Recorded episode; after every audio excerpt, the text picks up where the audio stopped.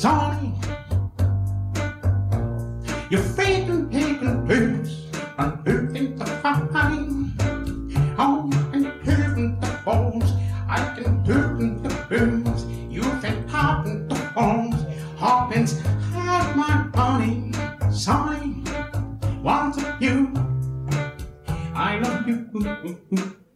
à toutes et bonjour à tous et bienvenue dans le 11e Super Cover Battle, le podcast qui classe les reprises à la manière de Super Ciné Battle. Et avant de rentrer dans le vif du sujet, il est difficile de ne pas revenir sur cette annonce faite dans le numéro 10, lâchée froidement et impassiblement. Alors ça a surpris énormément de monde, hein, évidemment, personne ne s'attendait à tout ça. Une annonce qui a fait couler beaucoup d'encre, évidemment, un peu partout sur les réseaux sociaux et dont certaines personnes peinent encore à se remettre aujourd'hui. Et il faut le dire et le redire à nos auditrices et auditeurs, mon cher Damien, tu es le seul et l'unique responsable, disons-le tout nettement. Non, vraiment, j'y ai longuement réfléchi et vraiment, je t'assure, on ne peut pas dire que Cashmere de Led Zeppelin est une chanson chiante, c'est absolument interdit. Voilà. Je m'en doutais. J'étais en train de me dire qu'est-ce que j'ai dit, qu'est-ce que j'ai dit, qu'est-ce que j'ai dit. Je me souvenais plus des saloperies que j'avais sorties. Alors, t'avais dit d'autres bêtises, hein, mais euh, celle-ci était, était quand même pas mal. Bon, blague à part, bienvenue dans ce premier format mensuel, donc. Et avant de te laisser la parole, j'aimerais avoir une petite pensée, alors non pas pour une personne, ni même pour un couple, mais pour une famille entière qui vit tranquillement dans l'Oise et qui nous écoute et une famille qui va dorénavant se retrouver montrée du doigt, critiquée, vilipendée, vertement semoncée, voire presque humiliée, que ce soit au bureau, dans la rue ou à l'école, parce qu'ils porteront par ta faute, Damien, des vêtements tout fripés. Et oui, puisque c'était la sortie tous les 15 jours de Super Cover Battle, Ah oui. qui permettait à cette petite famille de conserver cette once de motivation nécessaire pour repasser tout le petit linge de toute la petite famille, guidé donc un dimanche sur deux par nos joutes verbales et musicales. Et le passage en mensuel, bah, il va être difficile pour eux. Mise au banc, échec scolaire, voire dépression nerveuse, il faudra que tu en assumes pleinement les conséquences, mon cher Damien. Ah, j'en suis navré, il va falloir que je fasse appel aux services sociaux et tout. Ça. Ah là là, c'est terrible. C'est terrible. Je suis vraiment désolé. Bon, ça va? Ça va très très bien, ouais. Je suis très content de te retrouver. C'est vrai que le fait de garder un mois d'escar, ça distend aussi euh, les enregistrements et c'est le plus regrettable. ben, J'avais presque oublié le son de ta voix, figure-toi. Ah. Presque. Bah écoute, ça c'est parce que t'écoutes pas ce que je fais, alors que moi je l'avais pas oublié la tienne, tu vois. J'écoute chaque chose que tu produis. Ouais, sauf que t'as rien sorti depuis très longtemps quand même. aussi. Ouais, c'est- vrai, c'est Ah, Bah, c'est parce que je suis à la bourre, ça sort, ça sort bientôt, ça sort Bon. demain normalement. Donc on passe en mensuel et du coup comme euh, on a un nouveau rythme, on va apporter quelques petites nouveautés et la première c'est qu'on va non pas classer 10 reprises ce soir mais 11 puisqu'on va avoir un pins auditeur dorénavant. Tout à fait. Mais sauf que aujourd'hui c'est 11, mais les prochaines fois il fera partie de la setlist. parce que, euh, truc tout bête, c'est juste qu'on nous a fait remarquer par mail qu'effectivement notre liste était à 109. Et euh, toi comme moi, on est un poil psychorigide et c'est vrai que ça permet surtout de retomber sur un nombre qui tombe juste. Ce sera plus agréable à regarder. Voilà. Chaque mois, donc, on aura euh, un pins de l'auditeur. Donc, l'idée, c'est que vu qu'on passe en mensuel, bah, forcément, les listes que vous nous avez envoyées, bah, euh, elles mettent un peu plus de temps à arriver. Donc, là, aujourd'hui, dans l'épisode, à un moment donné, je vais poser une question. Celui qui aura la réponse à la question, donc il me l'enverra par mail à recoversionpodcast.com, et ben il aura le droit de passer sa proposition en priorité dans les 10 prochaines reprises, donc du numéro 12. Je sais pas si ma phrase était très claire, est-ce que tu as compris toi Damien Globalement, oui, mais bon, on peut pas trop t'en vouloir, quoi. C'est ça, je, bah, je suis pas équipé pour, hein, je fais avec ce que j'ai. Oui, voilà. Euh, donc voilà, donc on- je repréciserai la question en fin de- en fin d'épisode. Et puis l'idée, c'est que dans chaque épisode, on, on change un petit peu la façon de faire gagner le pins auditeur. Donc ce coup-ci, c'était un sondage Twitter, donc on en reparlera tout à l'heure. Pour l'épisode numéro 11 d'aujourd'hui, c'est une question qui viendra euh, au fil euh, d'une des reprises abordées, et il faudra simplement m'envoyer la réponse par mail. Parfait. Pour les nouvelles auditrices et les nouveaux auditeurs, peut-être rappeler la règle du jeu, Oui. si je puis dire, Damien, toi qui les maîtrises. Tout à fait. Alors, donc, dans chaque épisode, on classe euh, 10 reprises proposées par des auditeurs et des auditrices. L'idée, c'est de comparer la version originale avec la version d'arrivée. Et on a différents critères qui dépendent de nos histoires respectives, évidemment, puisqu'il n'y a pas vraiment de critères objectifs en musique. On se pose quand même des questions qui relèvent de la différence entre le style de départ et le style d'arrivée. En gros, est-ce qu'il y a eu un gros travail d'arrangement ou non? Est-ce que la reprise euh, a été faite sous de bonnes augures? Est-ce qu'elle relève de l'hommage ou est-ce que c'est une démarche purement commerciale? Bref, il y a un petit peu de tout qui rentre en compte. Évidemment, le but du jeu, c'est qu'on fasse le classement qui nous semble le plus honnête possible, mais donc on n'est pas d'accord tous les deux déjà au départ. et en plus de ça, les auditeurs et les auditrices ne sont pas d'accord avec nous.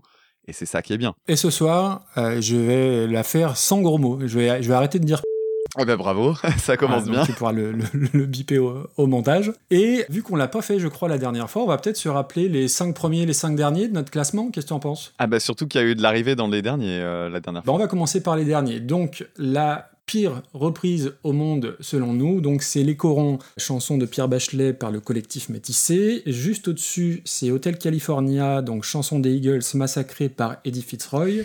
Et en antépénultième, je crois que c'est comme ça qu'on dit, Oui, La. Corrida de Trio, euh, titre original par Francis Cabrel. Et j'en fais deux de plus, donc on a les formidables bidochons avec euh, Pas de papier water, reprise des Beatles. Et juste avant, eh ben, c'est Attack Attack euh, avec I Kissed a Girl, chanson qui date du tout premier épisode. Et euh, quand je repense au coron du collectif métissé, je ne peux pas m'empêcher de, de me marrer. Je suis très content de l'avoir là. Ah oui, oui, oui. Eh, la silicose, hey Hey Hey, hey, coup de grisou, hey Putain, Je m'en suis pas remis de cette phrase. Ah, Elle était géniale. Et pour les premiers, on va faire le top 5. Donc en cinquième position, Friendship First de Asleep at the Wheel, donc chanson à l'origine de Georges Brassens, reprise version Cajun. Ensuite, on a Your Song de Elton John, reprise par Billy Paul. Mad World, la version de Gary Jules de la chanson de Tears for Fears. En second, on a All Along the Watchtower, un grand classique de Bob Dylan, repris merveilleusement par Jimi Hendrix.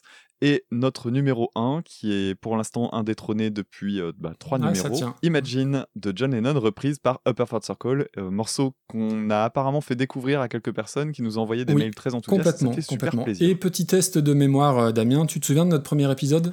Oui, un peu. Quel était le baromètre de la bonne reprise? Tac tac. C'est un petit test comme ça. Euh, C'était Guns N' Roses, non? Bien, jo- joli, joli. Et le baromètre de la, de la pas bonne reprise? C'était Attack Attack. Pas du tout. Et non. Ah non Et voilà.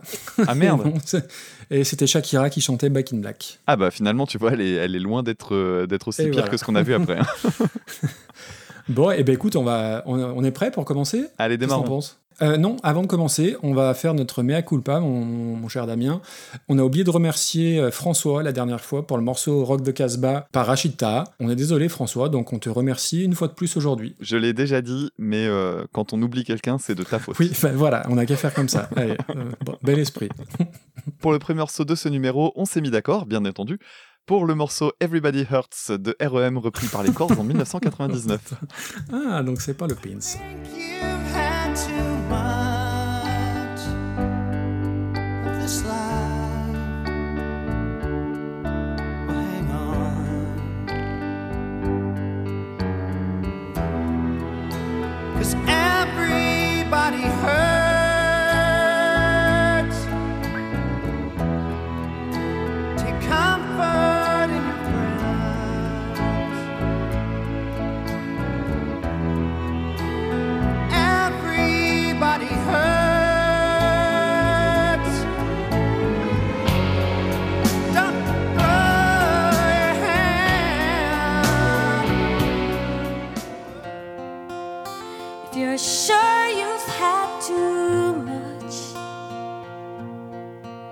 This life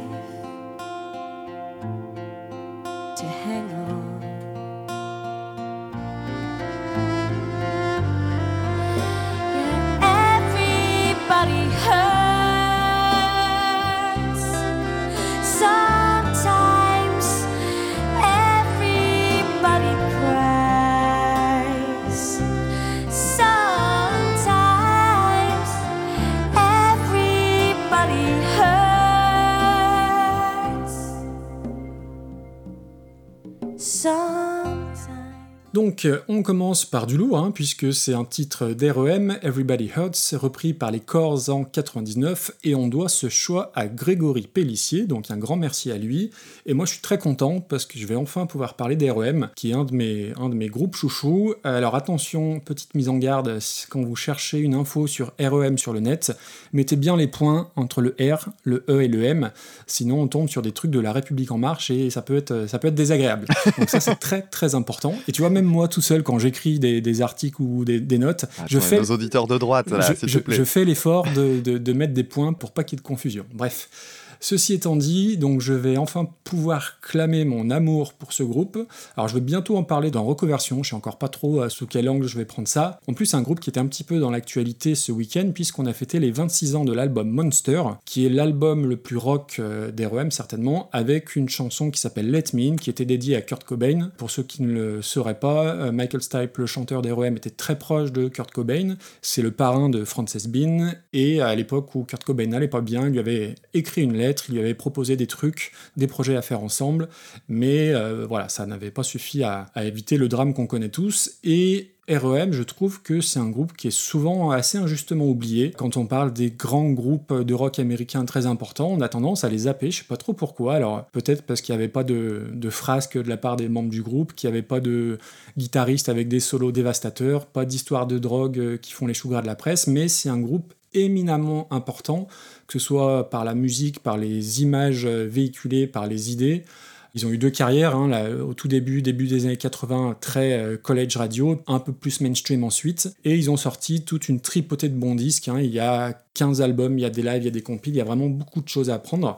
Et moi, REM, je suis tombé amoureux de ce groupe-là en concert, euh, tout simplement, puisqu'il passait à l'époque euh, pas très loin de chez moi, au Nuit de Fourvière, pour ceux qui connaissent, et je connaissais trois chansons à la base d'REM, dont Everybody Hurts. Et vu que c'était pas très loin, on y était allé avec madame, et on avait pris une claque absolument monumentale. Euh, Michael Stipe, il avait une voix, mais d'une justesse assez incroyable, du charisme, de l'intelligence. Vraiment, c'est dans le top 3 de mes plus beaux concerts. J'en garde vraiment un souvenir ému, et du coup, je me suis rué sur le reste de la discographie d'REM, et il y a énormément, énormément de choses à apprendre, dont Automatic for the People, donc l'album dont est issu Everybody Hurts. Alors, c'est peut-être le meilleur album d'REM, c'est sans doute le meilleur album de 92, hein, ça remonte. C'est un album qui est sombre, qui est mélancolique, voire un peu déprimant, et il y a une partie des, des arrangements de l'album et de cette chanson qui est faite par Jean, euh, John Paul Jones, j'allais dire Jean-Paul Jones, donc qui est faite par John Paul Jones, qui n'est autre que le bassiste, euh, organiste, claviériste de Led Zeppelin. Et c'est, je pense, leur chanson la plus connue avec euh, Losing My Religion. Everybody Hurt, c'est pas ma préférée, je trouve qu'on l'a beaucoup trop entendue, elle est un poil longue. Sur l'album Automatic for the People, je conseillerais plutôt des morceaux comme Drive ou comme Night Swimming, mais ça reste une belle chanson, et puis elle est facile à jouer, puisque même moi, le petit arpège de la guitare, j'y arrive. Euh, je crois que c'est Ré, Sol, Mi mineur là, donc c'est des trucs assez basiques. Le texte, il est simple, mais il est très beau. J'aime beaucoup la progression du morceau avec le, petit pont qui va bien. Ouais, c'est un morceau que j'aime bien, qui est pas transcendant dans la discographie d'REM. C'est pas celui que je vais me mettre en, priorité, mais j'aime bien. Pour les chords, alors je crois que t'aimes bien les chords. Alors euh, je vais être euh, honnête, franc et sincère. Les chords, euh, c'était quand même difficile de, passer à côté du, phénomène à la fin des années 90. En gros, sur le plan du rock, il y avait Alanis Morissette, les Cranberries et les chords. Faut bien se l'avouer, ça a aussi marché parce que les sœurs, elles étaient assez jolies, je pense que tu me contrediras pas, et tout le monde se foutait du frangin qui jouait de la batterie, je pense qu'on est bien d'accord. Mais pour moi, c'était un peu les Spice Girls avec un violon pour la caution euh, traditionnelle celtique. Alors en France, on avait Mano pour la même caution. Alors je ne savais pas ce que je préférais à l'époque, honnêtement. Non, je, bla- je blague un peu. Il y a un titre que j'aime bien des corps, c'est Only When I Sleep, que je trouve très très beau. Ah oui. Après, j'ai réécouté Breathless, qui est le premier titre qui pop quand tu tapes sur Spotify, et c'est quand même pas très très bien. Non. Après, le, souci que j'ai avec les corps, c'est que dès que je les entends, j'ai l'impression euh, d'entendre une pub pour l'Office de tourisme d'Irlande, et voilà, ça me bah dérange oui. un peu. Après, la chanson, qu'en dire Euh, C'était très à la mode à la fin des années 90 de, de sortir son MTV Unplugged, d'ailleurs REM l'avait fait, et c'est un, un vrai petit bijou. Et dans mes souvenirs, la chanson était chiante, et à la réécoute, eh ben, elle est toujours chiante en fait. Euh, je trouve qu'elle elle est affreusement longue. Alors, il y a un petit arrangement différent avec un petit violon, mais on l'entend vraiment cette différence sur la dernière minute. Et avant ça, il faut se taper 5 minutes de. Alors, pas de copier-coller parce qu'elle a une voix différente, mais justement, je trouve que. Alors, c'est très bien chanté, elle a une très belle voix, mais je trouve qu'elle a une voix un peu lisse. Il manque le côté. euh, il manque l'épaisseur et la noirceur de la, voix de Michael Stipe. Et je suis pas sûr que ce soit du coup le bon choix de, chanson euh, pour une telle voix. Alors, est-ce qu'elles ont pris ce titre-là parce que c'était le morceau le plus connu des REM Mais je trouve qu'elle apporte pas grand-chose en réalité, sauf sur cette dernière minute. Mais bon, euh, faut y arriver quoi, la dernière minute. Ouais. J'ai pas trouvé ça extraordinaire. Ouais, bah écoute, je suis du même avis en fait. Euh, Ah, d'accord, Alors, je vais revenir un peu sur, euh, sur REM, mais t'en as parlé bien mieux que moi parce que REM, c'est un groupe que je connais très mal. En fait, je suis un peu Oui. comme tout le monde.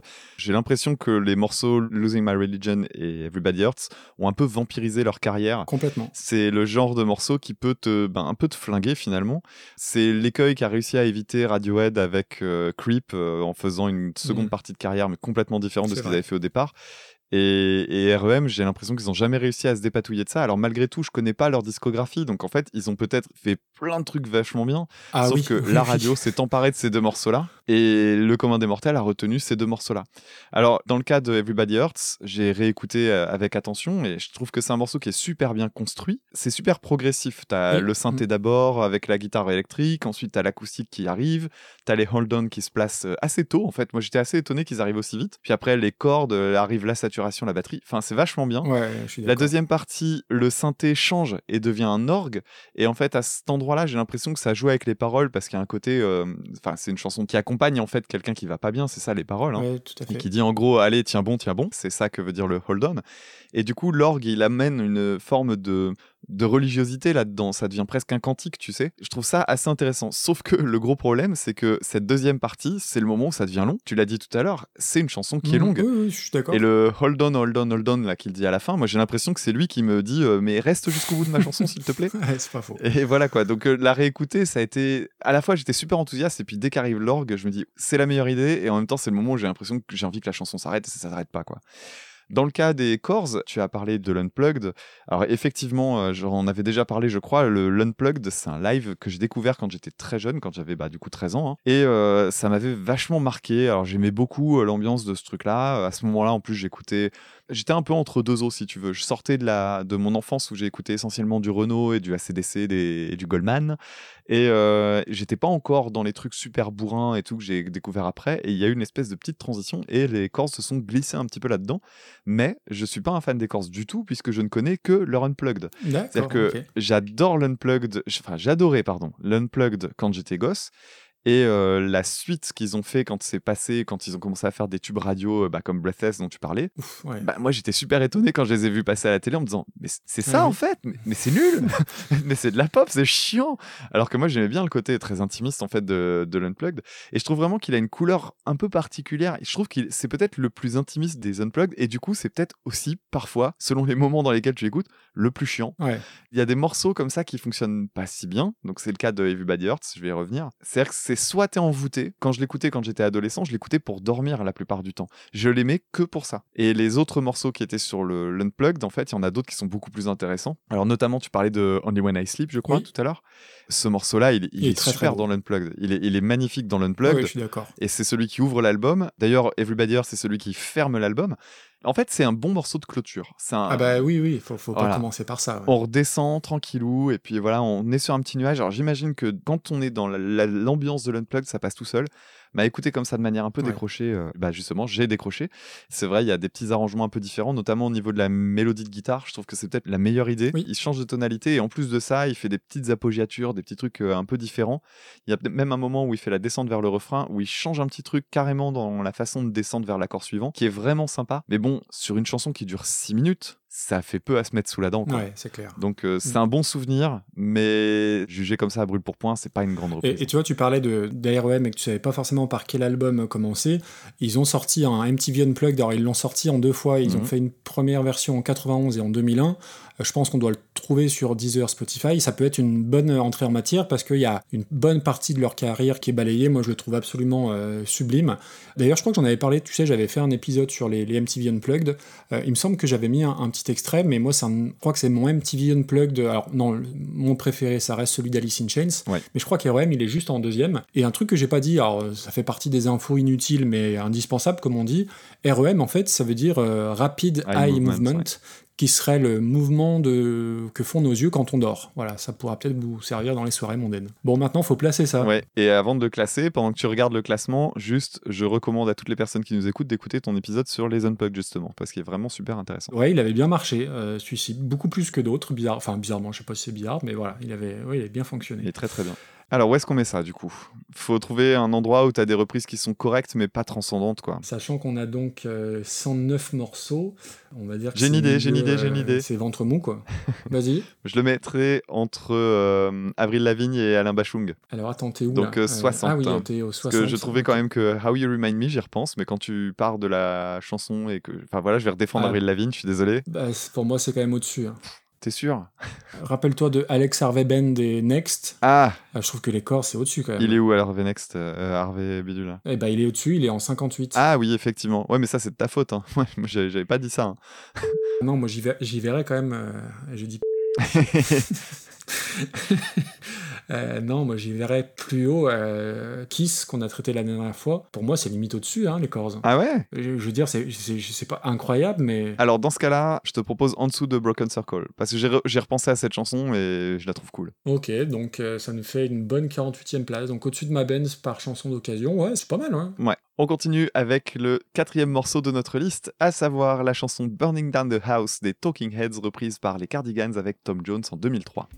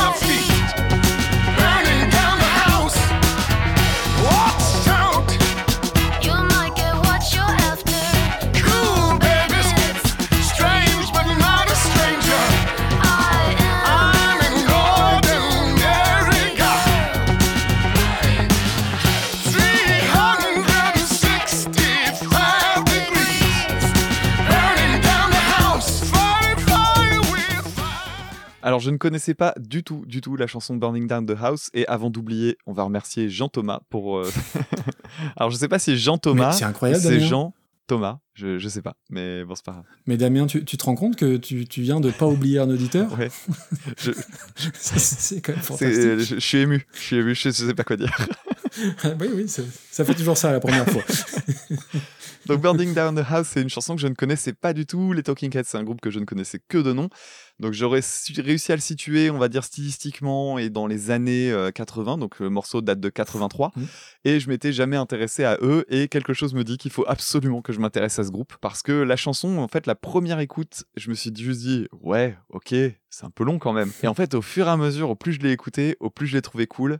Ce matin, je suis parti au boulot en écoutant l'album. Ah ouais. Euh, j'ai découvert un live dont je vais reparler dans quelques minutes après. Et oui, parce qu'en fait, euh, assez rapidement, je me suis dit, mais on dirait du Divo, mais en moins pété, en fait. Alors, toi, je sais qu'on avait parlé de Divo quand on avait parlé de Satisfaction, mais Satisfaction n'est pas forcément le truc qui leur rend le plus justice, Oui, parce que. Divo, ils ont fait aussi des, des tubes euh, vraiment pop, mais ça, il y a quand même toujours un petit grain de folie chez, chez Divo qui fait que c'est pas super accessible, en fait. Du côté de Talking Heads, euh, c'est un peu la version peut-être pas édulcorée, faut peut-être pas déconner non plus, parce que ça a vieilli, mais ça a vraiment trouvé une patine. Je pense que tu m'aurais fait écouter ça il y a 15 ans, je t'aurais dit c'est ridicule. Euh, Aujourd'hui, avec les influences, les choses que j'aime aujourd'hui, je trouve que c'est vraiment de la très très bonne musique. Et donc le, le morceau euh, Burning Down the House m'a vachement plu. En fait, t'as une grosse ambiance euh, un peu post-punk, donc euh, ce que je disais par rapport à Divo, c'est le chant qui donne cette impression-là. Il y a Ouais. c'est crié, mais en même temps pas complètement. Il n'y a pas vraiment de ligne super claire. T'as l'impression que le mec fait aucun effort pour chanter vraiment. C'est un peu exagéré et tout. Enfin, c'est très bizarre finalement. Il y a la batterie aussi euh, avec des roulements de percussion qui pourraient être super kitsch, mais en fait qui marchent super bien dans la chanson. Et surtout, j'ai découvert avec énormément d'amour la version live. Vraiment, Maxime et toutes les personnes qui nous écoutent, je vous invite à découvrir un concert qui s'appelle Stop Making Sense, qui a été filmé euh, dans les années 80. Alors, je sais pas la date exacte, je m'en, excuse, mais ça a été filmé par Jonathan Demme. Ah oui. Donc Jonathan Demme, c'est quand même le mec qui est derrière Le Silence des Agneaux. Donc Jonathan Demme a filmé un concert, enfin une série de concerts, c'est trois ou quatre lives, et puis après ça a été euh, monté, donc euh, c'est du live un peu traficoté, c'est un petit peu comme le live d'Ongo Boingo Farewell qui est aussi fait sur deux soirées, donc euh, bon des fois ça se voit, il y a des erreurs de raccord, des trucs comme ça, donc euh, à certains moments ça te sort du concert. Mais le concept est génial. Au départ, le chanteur arrive tout seul sur scène avec une guitare acoustique.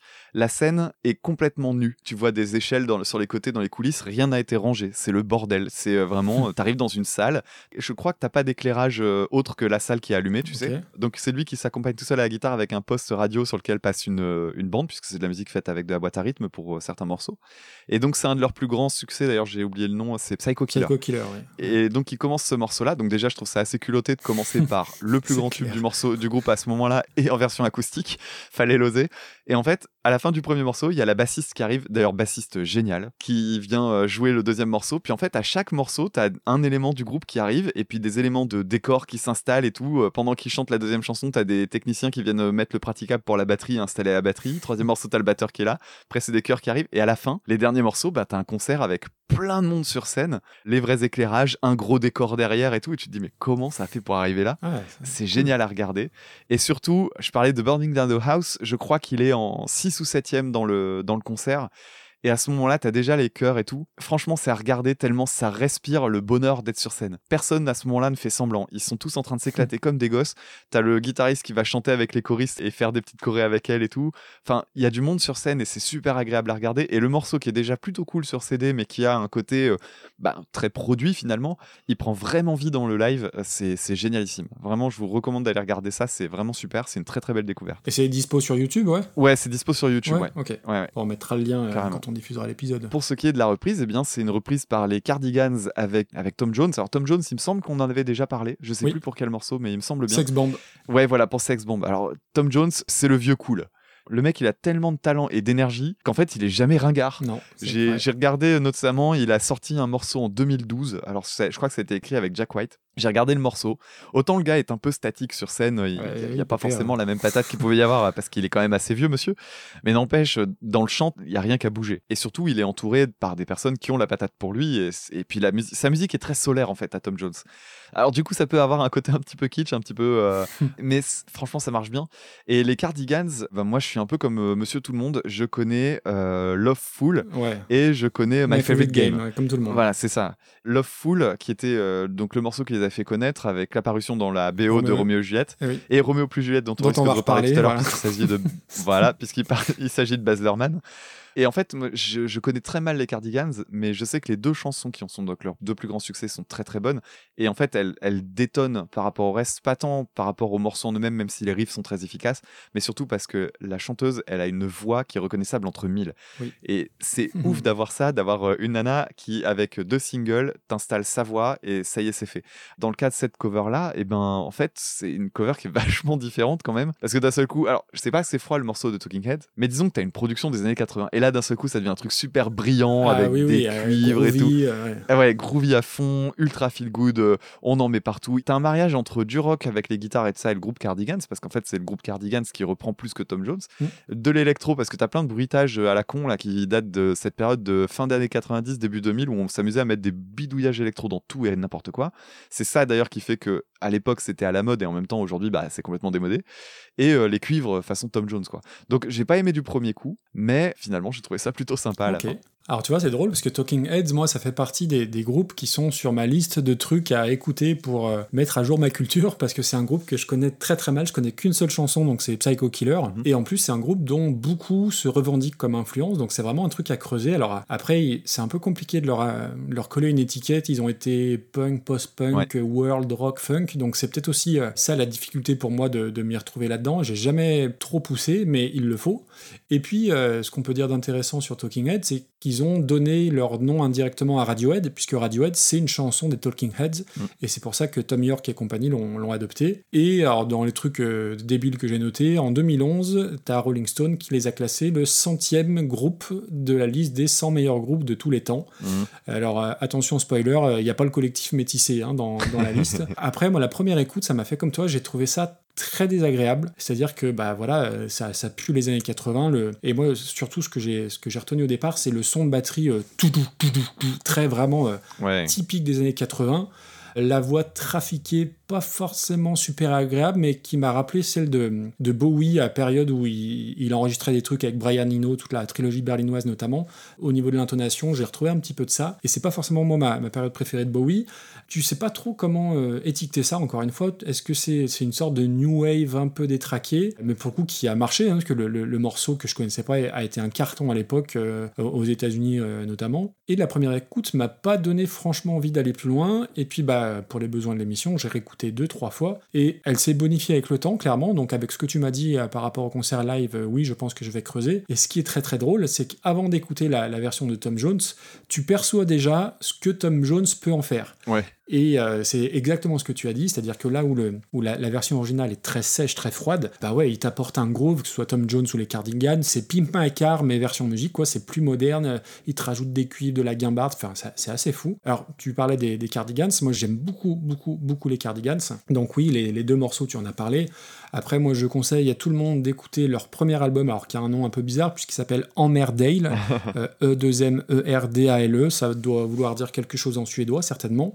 C'est leur premier album qui est très frais et euh, donc les Cardigans sont suédois et comme beaucoup de Suédois, ils sont fans de, de métal et c'est des fans inconditionnels de Black Sabbath et ils ont repris euh, Iron Man euh, dont j'avais fait un, un épisode d'ailleurs et ils ont repris aussi Sabbath, Bloody Sabbath et c'est à l'opposé évidemment de ce que pouvait proposer Black Sabbath. Je vous conseille vraiment d'écouter ça parce que ça vaut le détour et bah voilà moi je suis très très très client de, de la voix de la chanteuse des Cardigans et c'est là que intervient la question euh, pour le prochain Pins auditeur Ah, donc question que les moins de 35 ans auront peut-être du mal à comprendre et à, et à résoudre. Euh, il faut simplement me donner le point commun entre Terence Hill et la chanteuse des Cardigans. Donc voilà, vous m'envoyez ça à reconversionpodcast.gmail.com et euh, bah, celui qui trouve, on met sa proposition de reprise en priorité dans le prochain. La question, euh, la parenthèse est close. Donc je suis très client de la voix de, de la chanteuse des Cardigans, j'allais dire son nom du coup. Et euh, voilà, je trouve que le morceau il fonctionne super, il y a des super arrangements, le petit riff de guitare un peu déstructuré. Ce qui est assez fou, je trouve, c'est qu'ils partent d'une chanson qui est à la base quand même un peu bancale et ils en font un truc un peu sucré, mais juste ce qu'il faut, catchy, super groovy, c'est court, c'est précis, c'est efficace. Ça te donne envie de danser. Alors t'imagines que Tom Jones il en fait des caisses, hein, mais ouais, mais c'est cool. Franchement, ça marche du tonnerre et je trouve que elle est presque supérieure à l'original tout en lui rendant fidèlement hommage. Je, je- je trouve que c'est une vraie, vraie belle performance. Eh bah super. Alors où est-ce qu'on place ça du coup? Écoute, euh, moi ça m'a filé la pelle, j'ai envie de mettre ça, euh, j'ai envie de mettre, enfin ça euh, raisonnablement. hein. Est-ce qu'on n'avait pas déjà un truc comme ça qui dynamisait, qui mettait un peu de patate Bah d'ailleurs, il est où Tom Jones, le précédent? Ah bah tiens ouais, Euh, bah c'était Max, oui mais c'était l'original Tom Jones. Ah oui, c'était Max Rabeux, C'était ouais. Max Rabeux. Bon alors par rapport à Max Rabeux, Ah bah c'est fa- fatalement au-dessus. Non, mais tu vois, je regarde moi un Richard Cheese euh, qui reprenait Slipknot dans le côté un peu fun. euh, ouais, c'est pas déconnant. C'est pas déconnant, hein Qu'est-ce que t'en penses? Ouais, puis là, il y a quand même quelques trucs un peu tristoun. Hein. Ouais. On peut peut-être Mm. casser aussi un truc tristoun. On peut mettre entre Lola Marche et Nirvana, par exemple. Allez, parfait. Donc ça nous fait une belle 31e place. Euh, Franchement, c'est cool. hein. Bah ouais, c'est pas mal. Tu redonnes le nom du, du live qu'il faut aller voir Alors le live, c'est Stop Making Sense. Ok, parfait. On le mettra dans, dans les liens aussi, mais euh, non, ok, je vais aller voir. Cool. Alors le morceau suivant, ce sera une chanson d'un grand monsieur, un artiste que beaucoup adorent, puisqu'on va parler de la chanson Pastime Paradise de Stevie Wonder, reprise par le Youngblood Brass Band. and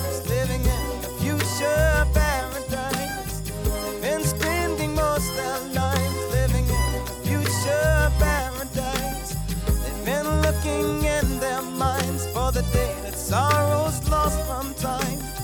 They keep telling of the day when the Savior of love will come to stay. Tell me who of them will come to be? How many of them are you and me?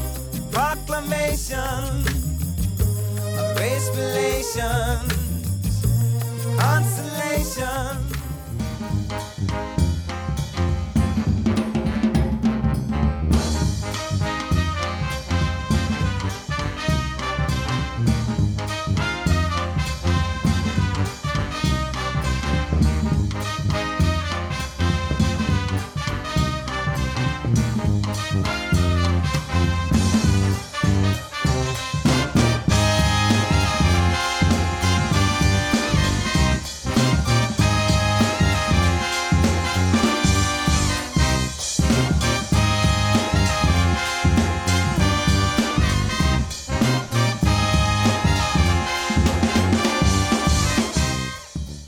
Donc on a des célébrités qui nous envoient des reprises, Ah oui. puisque on doit ce choix à Julien Lepers ou presque. Alors j'imagine qu'il y a une private joke derrière, euh, peut-être que tu nous en diras plus. Oui. Oui, vas-y. C'est un auditeur euh, qui a envoyé ça par Twitter, je crois, et euh, je me suis rendu compte que sa vignette c'était Julien Lepers. Donc je me suis dit, tiens, ce serait rigolo qu'on mette Julien Lepers. Il a dit, ouais, ce sera marrant, donc euh, voilà. Très bien. Salut Julien Lepers qui n'est pas Julien Lepers. Très très bien. Euh, donc l'original c'est Pastime Paradise, tu l'as dit, par Stevie Wonder, donc un morceau qui date de 76, et la reprise date de 2000, donc par le Youngblood Brass Band. Et alors euh, on va s'arrêter un petit moment sur Stevie Wonder, il y a des gens comme ça que je pense personne ne peut détester. C'est littéralement impossible et qui font l'unanimité dans le très grand public.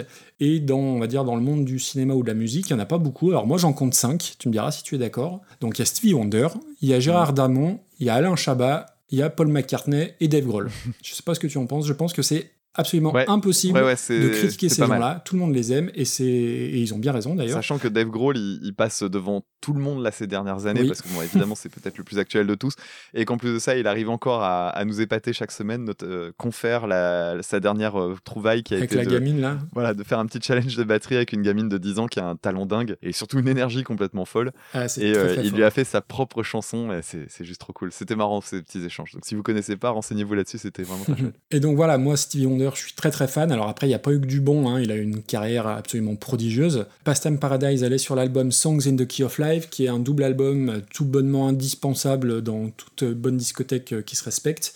Il y a un gros ratio d'ailleurs de morceaux énormes sur ce disque qui sont repris par euh, George Michael notamment. Enfin voilà, c'est un super disque et c'est à mon sens un des derniers grands dinosaures vivants de la soul et de ce genre-là. Euh, lui aussi fait partie des gens qui ont une voix reconnaissable entre mille. Et tu vois, mon premier souvenir de lui, c'est la chanson We Are the World, qui est une chanson malgré tout que, que j'adore. Et, et quand j'étais gamin, je me repassais en boucle son passage, euh, où il se répond un peu avec euh, Bruce Springsteen. Et euh, je, je trouve cette chanson absolument formidable. Et le- la qualité de sa voix, de son chant, l'empêche euh, empêche le morceau d'en faire un truc un peu giga musique, quoi. De, de très peu, hein, de très très peu. De très très peu, ouais.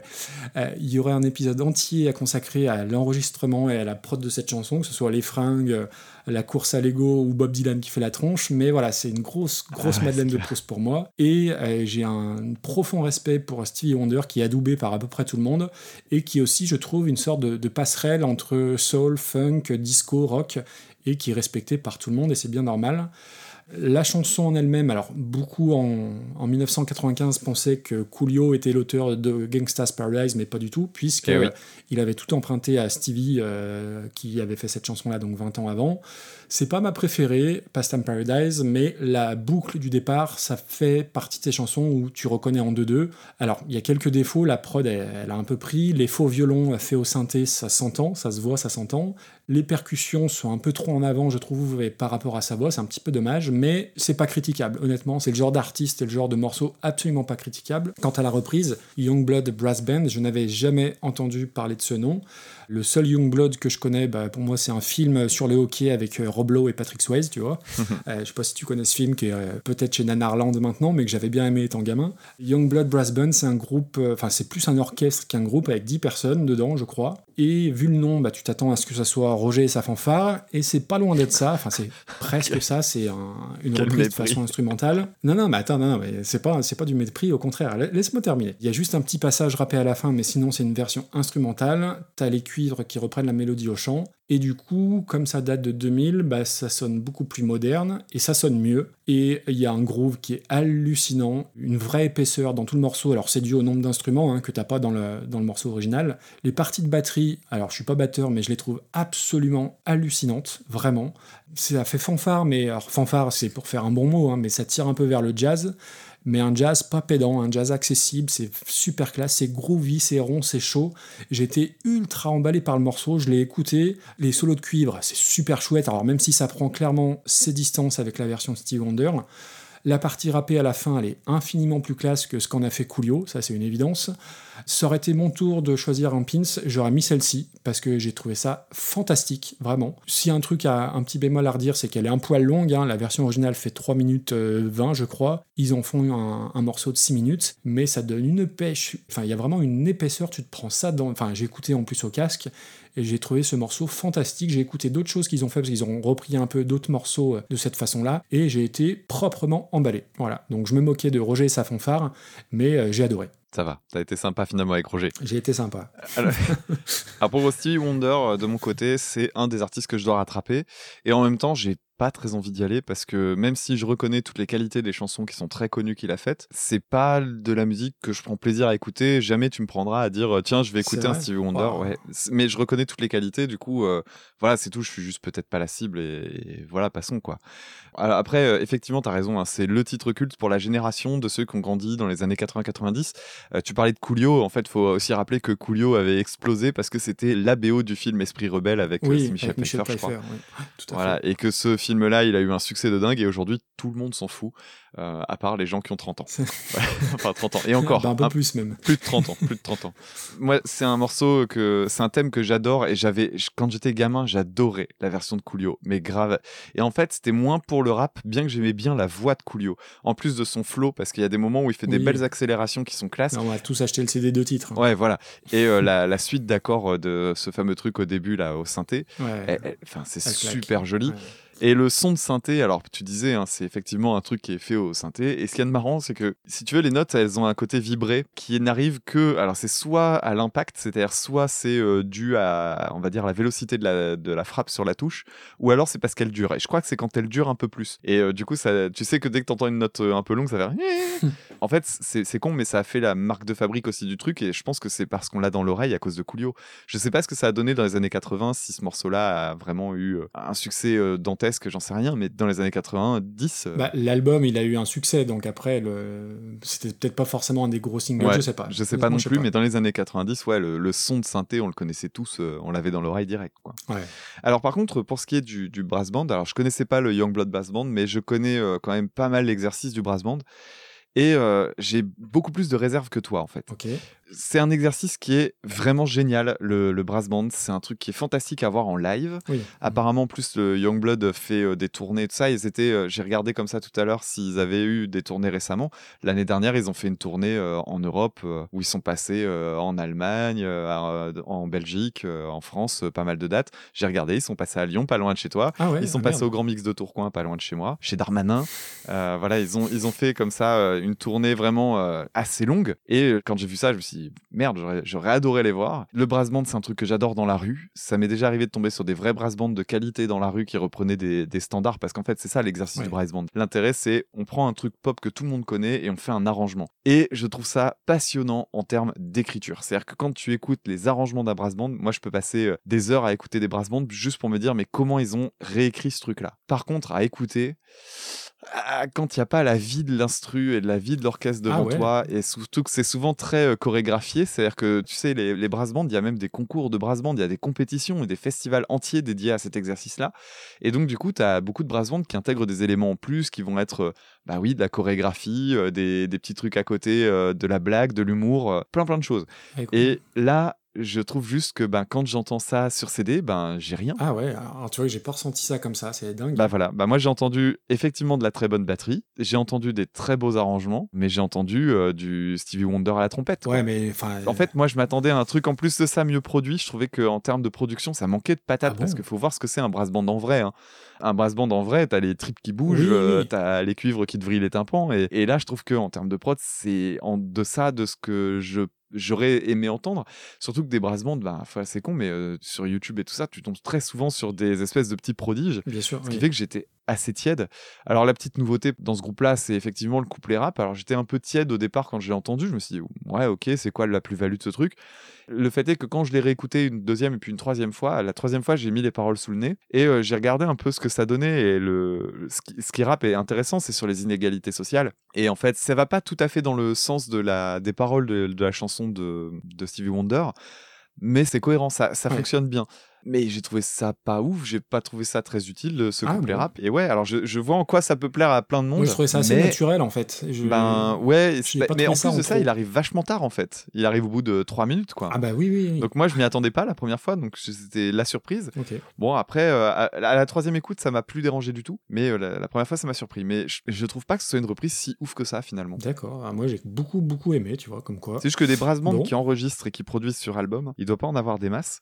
Ce qui fait que on en aura sans doute pas beaucoup qui seront proposés. Mais comme le brass band, les trois quarts du temps, c'est de la reprise, en fait, on pourrait euh, carrément en mettre plein dans, la... dans notre master list, et je pense qu'on en trouverait des meilleurs euh, sans aucun problème. De là à ce qu'on fasse un hors-série spécial brass band, je suis pas sûr. mais- Euh, du coup, toi, tu vois ça plutôt bas alors. Enfin, Bah pas bas non mais euh, tu vois j'avais mis une petite flèche euh, milieu haut quoi. Je me dis on va mettre ça au-dessus des morceaux qui nous semblent un peu vraiment pas pas top quoi.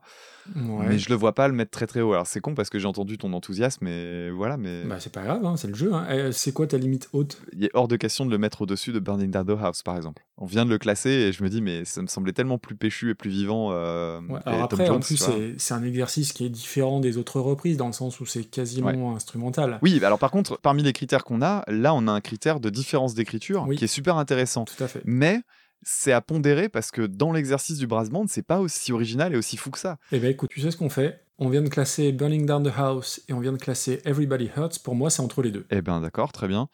Et dans ce cas-là, moi je te propose de le mettre en dessous de Richard Cheese. Ah bah oui, oui, ça me va. Vendu. Et donc ça la met en 34e position. Entre donc Richard Cheese qui reprend Slipknot et Face No More qui reprend les Bee Gees. Impeccable. Bon, on va passer à la suivante et comme tu viens de le dire euh, en off, trois morceaux, une heure d'émission, c'est pas, mal. C'est pas mal. Donc on va prendre une heure maintenant pour parler de Alléluia de Ah. Jeff Buckley, Connais pas.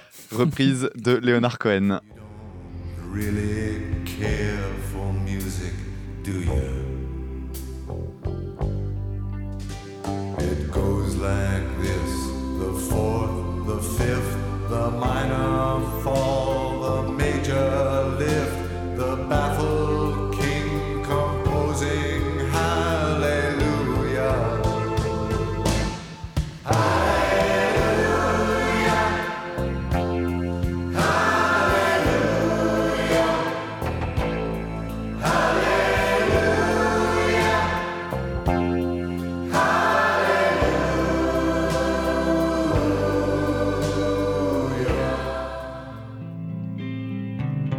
Baby, I've been here before. I've seen this room and I've walked this floor. You know, I used to live alone before I knew you. And I've seen your flag on the marble arch. And love is not a victory march, it's a cold and it's a broken hallelujah. Hallelujah.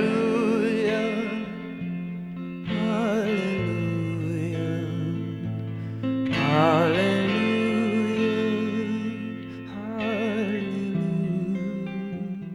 Alors cette reprise-là, je crois que si on m'avait demandé de faire euh, une liste des cinq premiers morceaux qu'on allait nous demander pour faire les Super Cover Battles, celle-là aurait évidemment été la top 1. Ouais, ça.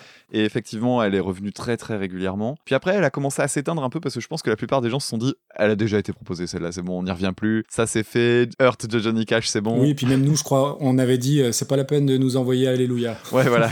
Elle est arrivée très très vite. Alléluia va commencer par la version de Leonard Cohen. Donc c'est un de ses plus grands succès. Alors je connais assez mal euh, la carrière de Leonard Cohen, hein, c'est pas un drame non plus. Ça a été écrit pendant un creux de la vague dans sa carrière et euh, c'est un de ses plus, un, des morceaux qu'on retient le plus de sa carrière. C'est une chanson qui est métaphorique. Alors, à part le côté euh, Alléluia, euh, on se dit, ouais, chanson religieuse et tout ça. Non, non, non, non, non, c'est bien une chanson qui parle de sexualité. Alors, elle le fait de façon relativement peu subtile quand même, hein, faut quand même faut le reconnaître. Alors oui, il le fait bien parce qu'il va utiliser des, des métaphores bibliques, il va parler de, de Dalila pour parler notamment de, de la question de la tentation. hein. Donc euh, je vous laisse euh, vous référer à votre Bible si vous voulez vous intéresser à l'histoire de Dalila. Dalila, d'ailleurs, euh, personnage qu'on retrouve très souvent dans la musique pour parler de la tentation. Je pense euh, notamment, j'ai une chanson que j'aime beaucoup de, bah, de Ron Tal, euh, also known as Bumblefoot, qui s'appelle Delilah, qui est sur cette question-là. Et en fait, le jour où je me suis rendu compte que c'était un prénom et que ça faisait référence à ça, je me suis rendu compte qu'il était dans plein, plein, plein de chansons, en fait.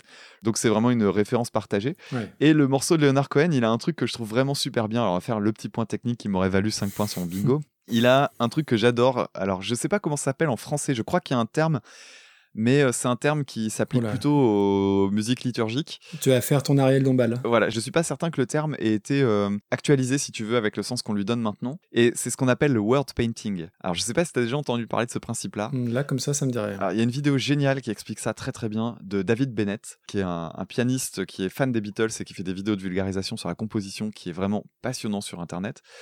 Et euh, David Bennett a fait une super vidéo sur le word painting et il en parle pour cette chanson-là. En fait, le word painting, c'est quand tu illustres musicalement les paroles. Donc là, dans l'exemple de la chanson, c'est euh, au tout début de la chanson, tu as It goes like this, the fourth, the fifth, the minor fall and the major lift, the baffled king composing Hallelujah. Et en fait, quand il dit the fourth, the fifth, il parle de la carte et la quinte et, et en fait, il illustre simplement ce qui se passe au niveau des accords et au niveau de la, de la mélodie de sa chanson. Ok. Et d'ailleurs, ce qui me fait marrer, c'est que, bon, moi j'avais entendu le côté euh, fourth, fifth, tout ça, je me disais, ah oui, d'accord, c'est malin. Mais ce qui m'a fait marrer, c'est jusqu'au bout de la phrase. The baffled king composing Hallelujah, c'est lui. C'est quand même pas rien, quoi. Ouais, je comprends. Donc c'est marrant euh, de, de, de voir ça. Donc c'est un exemple, un des exemples les plus parlants. Sinon après sur la chanson en elle-même, je suis bien d'accord que cette chanson elle a marqué son temps parce qu'elle a été reprise par plein de grands noms. Parce qu'on va parler de Jeff Buckley dans une minute, mais il y a aussi Bob Dylan, il y a John Cale, il y a Regina Spektor dont on parlait la dernière fois, et il y a Matt Pokora. Ah, Eh, ça m'avait quand même. Ça m'avait échappé, Matt Pokora. Bordel. Voilà, vous pouvez la caser dans les prochains mails, on l'a pas encore. Donc c'est une chanson qui a, qui a vraiment marqué, sauf que quand tu écoutes, euh, je pense que c'est très facile de faire mieux que Leonard Cohen, parce qu'en fait, euh, il chante faux les trois quarts du temps, c'est c'est assez catastrophique. Comme tu y vas. Ouais, je suis désolé, mais franchement, euh, amusez-vous à essayer de repérer les fausses notes, il y en a plein. Ensuite, le synthé est méga kitsch. En fait, j'y allais à reculons parce que je sais que je l'aime pas, la version de Leonard Cohen. Et en la réécoutant, j'avais l'impression d'être dans Twin Peaks. Parce que je sais pas si t'as déjà vu la série Twin Peaks. Non, je, non, j'aime pas David Lynch. Dans la série Twin Peaks, qui a plein de qualités, et elle a un énorme défaut, c'est qu'il y a deux, trois euh, épisodes dans lesquels ça se passe dans un bar où il y a quelqu'un qui chante. Et ces épisodes sont absolument épouvantables. Vraiment, c'est. c'est... Oh c'est trop cringe les moments où ça chante dans, Twin Peaks et j'avais l'impression d'être dans un épisode de Twin Peaks avec euh, cette chanson-là. Désolé pour les fans de Twin Peaks et désolé pour les fans de Leonard Cohen. Pour ce qui est de la chanson euh, donc par euh, Jeff Buckley, alors rappelons, hein, Jeff Buckley c'est euh, ce musicien extrêmement talentueux qui est mort bien trop jeune, à 30 ans à peine. En plus après un truc très con, se baigner tout habillé dans, je crois, je sais plus, c'était le Tennessee je crois. C'est le Mississippi. En botte dans le Mississippi, c'est pas une bonne idée. Voilà, il s'est ba- il s'est baigné habillé dans le Mississippi et voilà, on a retrouvé son corps quelques jours après. Donc voilà, c'est vraiment le destin tragique et, et puis la mort stupide, quoi. C'est c'est vraiment dommage. Je trouve que l'intro de la chanson est vachement bien. Euh, L'intro, il, il fait une mélodie qui est assez différente de ce qu'offre la chanson de Leonard Cohen. Il y a un triton, donc je suis content. Il y a un accord dissonant, donc je suis heureux. Et puis après, euh, bon bah voilà, c'est la version d'Alléluia. C'est celle qui est la plus connue de toutes. Parce qu'il faut reconnaître que bah, c'est une version qui est habitée. Euh, Il y a un chant qui est extrêmement expressif. C'est un peu la marque de fabrique de Jeff Buckley, hein, faut aussi le dire. C'est impressionnant. Tom York et Matthew Bellamy lui doivent beaucoup. hein. Ah oui, on peut dire ça, oui. Après, euh, est-ce que j'aime bien cette version? Ah, Là, c'est un peu plus compliqué. Ah bon? Ouais. C'est une chanson que je trouve vraiment de bonne qualité, mais que j'écoute jamais, mais vraiment jamais, parce que je pense qu'elle aurait dû s'arrêter au moins une très grosse minute avant la fin. Parce que la fin est méga maniérée et c'est, je trouve, la faute de goût dans une version qui est vraiment très bien. C'est-à-dire que le euh, Jeff Buckley, il a vraiment une façon de chanter qui est super émouvante et à la fin, je trouve qu'il en fait des caisses. Alors que sur son album Grace, par exemple, il y a plein de moments où c'est extrêmement impressionnant en termes de technique vocale, mais à aucun moment tu te dis il est là pour en foutre plein la gueule. C'est juste que le gars, ses lignes mus- musicales sont expressives et lui, il va pas dans le côté euh, un peu euh, vulgaire, si tu veux, de- d'en faire trop. Juste une petite remarque, euh, donc je suis pas très très fan, mais c'est une super bonne reprise, elle est infiniment meilleure que l'original et c'est normal qu'elle ait marqué son Mhm. époque. Ouais. Par contre, juste un petit truc, si vous voulez regarder une version chouette de Jeff Buckley, la vidéo que je préfère de Jeff Buckley, de toutes celles que j'ai vues, c'est euh, justement la chanson Grace, qui est à mon avis la meilleure sur son album, puisqu'il n'en a sorti qu'un malheureusement. Il y a une version où il fait un live, c'est sur la BBC je crois, donc un live en plateau télé. Il chante presque mieux que sur album, donc ça c'est incroyable. Et euh, surtout, le truc rigolo, c'est que donc Jeff Buckley, il, avait un papa qui était euh, artiste lui aussi, Mhm. Et il s'entendait pas du tout avec Ah, lui. bah, en ouais, tiens. Et la, la présentatrice dit oui, euh, une voix euh, qui nous rappelle celle de son père. Et là, tu le vois dans le fond lever les deux majeurs et faire, et faire des doigts euh, en faisant une petite danse. Genre, euh, non, non, merci d'arrêter de me parler de mon père. Et je trouve ça super rigolo. Donc voilà, si vous voulez regarder une super vidéo de Grace, vraiment, cette, cette vidéo-là, elle est époustouflante. Alors je reviens sur Lé- Léonard Cohen. Tu sais qu'on va, on va nous balancer des pierres hein, pour ce que tu as dit sur Léonard Cohen et ce que je vais dire moi aussi. Léonard Cohen, c'est comme Dylan ou Springsteen, c'est-à-dire qu'il y a un côté songwriter à l'américaine, enfin en l'occurrence il est canadien, mais où moi j'ai du mal à me retrouver. Euh, je sais pas trop par quel bout commencer. Je, je suis sans doute pas assez euh, anglophone en fait pour apprécier toute Et la vieux. nuance et toute l'intelligence du gars. Sur sa version, euh, le, le- le chant m'est très désagréable. Euh, Alors sur les couplets, il parle plus qu'il ne, qu'il ne Mais chante. parce qu'il chante faux Oui, parce qu'il chante faux. Alors après, sur la, double lecture, la double grille de lecture des paroles, j'ignorais, euh, donc j'ai appris quelque chose, je te remercie. Et tu parlais de Delilah, euh, bah, je vais pouvoir faire mon petit point Queen, parce que Delilah, c'est aussi une chanson de Queen sur l'album Innuendo, mais qui n'a aucune référence biblique, puisque c'était une chanson écrite et composée par Freddie Mercury en l'honneur de son chat, qui s'appelait Delilah. Donc on est sur un tout autre programme.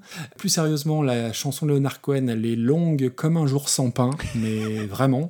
Et alors qu'elle est plus courte que la version de Jeff Buckley. La version de Jeff Buckley fait quasi 7 minutes, et la version de Leonard Cohen fait 4 minutes 30. Je suis allé au bout deux fois, mais c'était vraiment pour le bien de l'émission, que, euh, alors oui, il y a le côté quantique, machin, euh, mais en plus, je trouve que la prod a ramassé, enfin, vraiment pas emballé par ce morceau-là. Je crois que c'est le seul morceau que je connaisse de Leonard Cohen, donc j'imagine qu'il faut pas commencer par là, mais j'ai vraiment détesté. Par rapport à Buckley, eh ben, euh, moi j'ai consacré un épisode hein, au père Buckley au sens propre, puisque c'était à Tim et non pas à Jeff Buckley. Et tu en as parlé juste à la fin. Effectivement, Tim Buckley, qui était un, grand chanteur folk euh, au sens très large américain, qui a vu son fils deux fois, puisque quand euh, Madame est tombée enceinte, il est lâchement euh, parti, abandonnant femme et Ah, enfant, voilà, donc d'où les deux doigts d'honneur tendus très haut. Un mec bien. Donc j'en parle d'ailleurs un petit peu dans l'épisode, mais effectivement au début il était présenté comme le fils de, sauf qu'aujourd'hui je pense que l'élève a dépassé le maître et le fils a, a dépassé le père je pense. Bien sûr. Bon voilà, tu en as parlé, quelle idée aussi de se, de se baigner en botte en Santiago dans le Mississippi? C'est vraiment un énorme, énorme gâchis parce que c'est euh, une comète. hein. Il y a un seul album et des milliards de, de chutes de studio euh, honteusement euh, récupérées. Et il y a un business morbide sur Jeff Buckley comme sur Jimi Hendrix Autre qui est assez dégueulasse. Mais j'aurais envie de te dire, Damien, que je suis anticonformiste et que c'est trop attendu, que cette version, on l'a trop écoutée, qu'elle est pas si bien que ça. J'aurais envie de te dire ça. Eh bien non, je, je vais pas faire l'anticonformiste. Je trouve cette chanson absolument admirable. Et pour revenir un peu sur, le, sur sa version à lui, en fait, c'est plus une reprise de la version de John Cale que celle de, de Leonard Cohen, puisque John Cale, en fait, il Ah. avait changé un, un paragraphe au niveau du texte, alors je sais plus lequel, avec l'autorisation de, de Leonard Cohen. Et c'est cette version du texte que Jeff Buckley chante. D'accord. Donc du coup, ça avait, en fait, John Cale a repris Leonard Cohen et Jeff Buckley a repris John Cale. Après, sur cette chanson, oui, il y a, elle a le syndrome The Voice, on l'a trop entendu partout, pour n'importe quelle raison, et surtout dans toutes les émissions de télécrochet à la con. Eh ben oui. Et là, je vais vous sortir des noms, ça va vous rappeler de, de- des souvenirs peut-être. Thierry Amiel, Benjamin Sixou, Louis Delors, MJ et Lilian. Euh, J'en connais une grosse moitié, ont repris Alléluia, et c'est devenu la reprise de Supermarché, c'est insupportable. Mais si on se cantonne à la chanson, dès le, le souffle de l'intro, ça touche à la grâce, sans, sans jeu de mots. La première note de guitare qui s'envole, c'est littéralement sublimissime. Et ça fait partie des. Bah, bah, voilà, au blind test, tout le monde reconnaît dans la, dans la micro-milliseconde. C'est un truc de fou. Le, le, vibrato fragile comme du verre sur sa voix. le- tu sens qu'il a une, il a une fragilité, ce garçon. Et t'as juste envie de lui faire un gros câlin et lui dire bah, surtout ne va pas te baigner, ne va pas te baigner.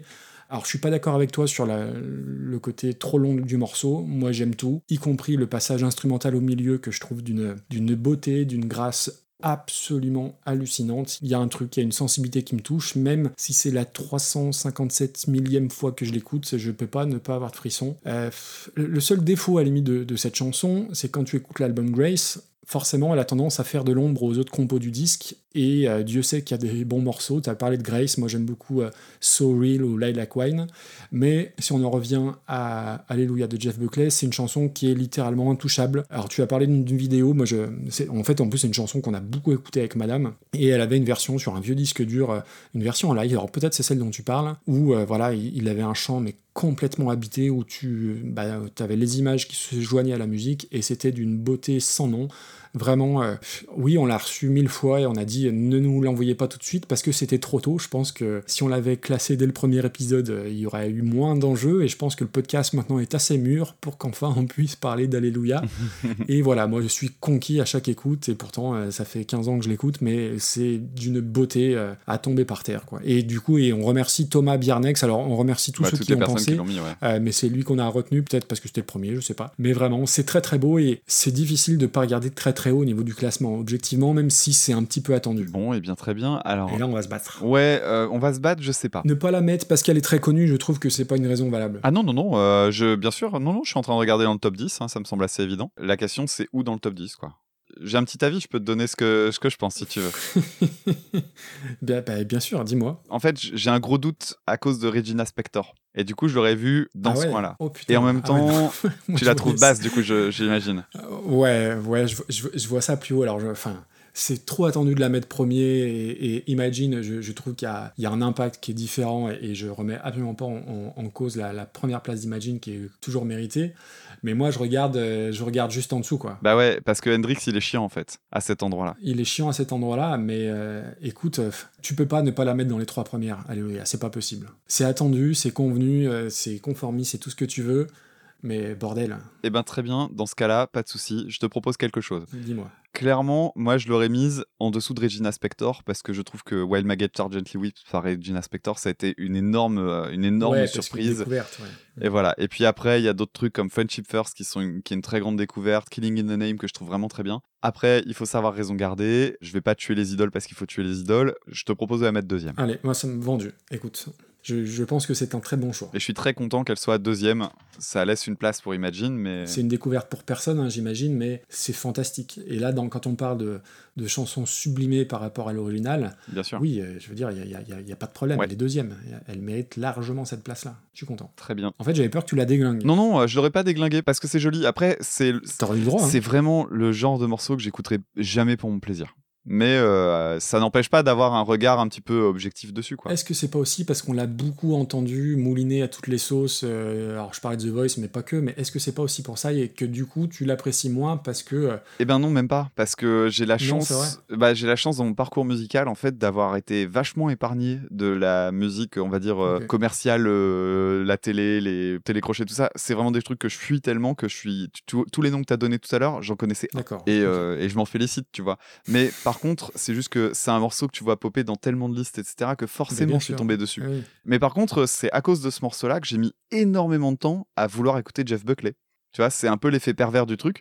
L'album de Jeff Buckley m'a vachement plu en tant qu'album de rock et j'avais pas envie d'y aller parce que je me disais, c'est le mec qui chante Alléluia, Ouais, quoi, ça va, quoi. Alors que c'est, enfin, je, je veux pas dire que c'est le moins bon morceau de l'album, mais euh, il y a tellement de morceaux de, de, de fous sur ce disque. Oui, oui, euh, il y, y a bien mieux. Et euh, juste pour revenir sur Grace, la version dont je parlais, qui est donc euh, un live télé, il y a un moment notamment dans la chanson où il va chanter une note super haute et il la tient, mais tellement longtemps. Je me demande Hmm. comment il fait pour la tenir. Et au moment où tu te dis, il va lâcher, Et reprend. à ce moment-là, il la la repousse encore plus haut sans reprendre sa respiration. Je trouve ça complètement fou. C'est-à-dire que toi, t'es déjà en train de crever et lui, à ce moment-là, il a encore du jus, quoi. C'est impressionnant. C'est un vrai gâchis, hein, euh, sa mort Oui, euh, tragique. c'est clair. Bon bah voilà, on a un nouveau deuxième. Ouais. Et pas des moindres. Ah, je suis content, c'est cool. Eh bien, on arrive au cinquième morceau et pour ce cinquième morceau, on va arriver au Pins Auditeur. Ah, Et donc pour le Pins Auditeur, on était passé par euh, Twitter. Alors pour expliquer un petit peu les coulisses, avec Maxime, on avait pensé à faire un Pins Auditeur pour recaler la liste et puis pour refaire aussi un petit peu de nouveauté, redonner un petit peu d'enjeu pour les prochains épisodes. Et euh, quand on a regardé tout ça, on s'est dit, ben, on va faire un sondage sur Twitter, parce que c'est marrant les sondages sur Twitter.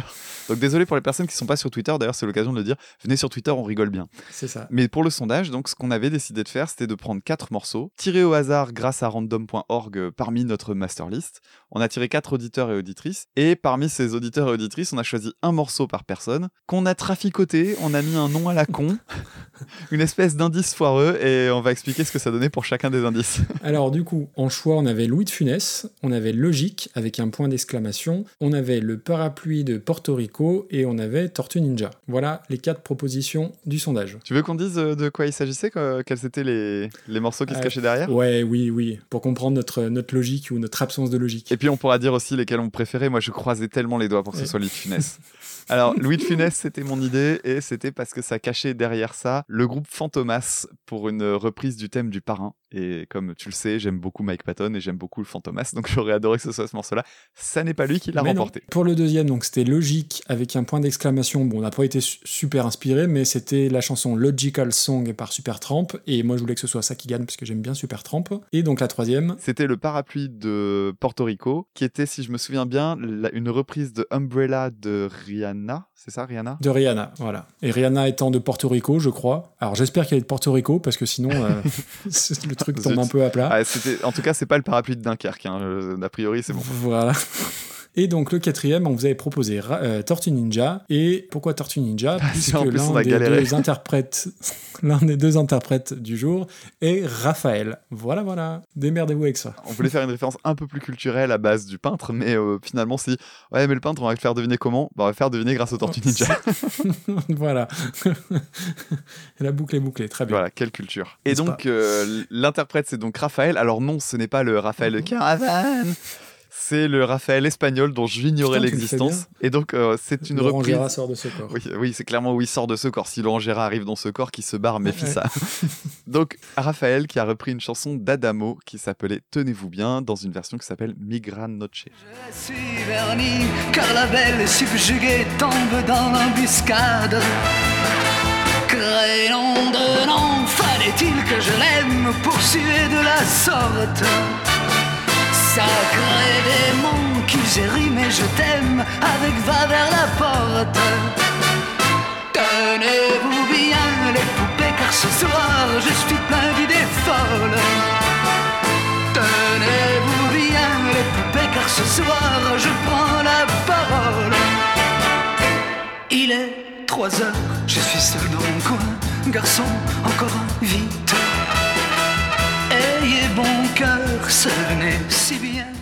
que se abrirá como mi corazón cuando ella se acerca. ¿Qué pasará? ¿Qué misterio habrá? Puede ser mi gran noche. Y al despertar ya mi vida sabrá algo que no conoce. Ay, ay, ay,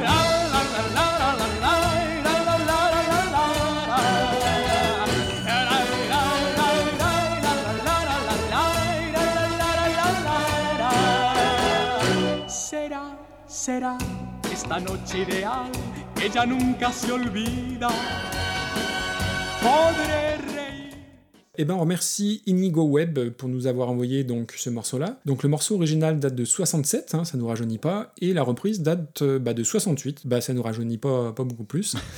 Alors Adamo, ça fait partie de la longue liste des Belges qui ont des noms d'Italiens, euh, avec Claude Barzotti ou Enzo Schifo. Alors Enzo Schifo, les, ceux qui ont suivi le foot pendant les années 90 comprendront. Et ben moi, Adamo, j'ai toujours détesté, tu vois.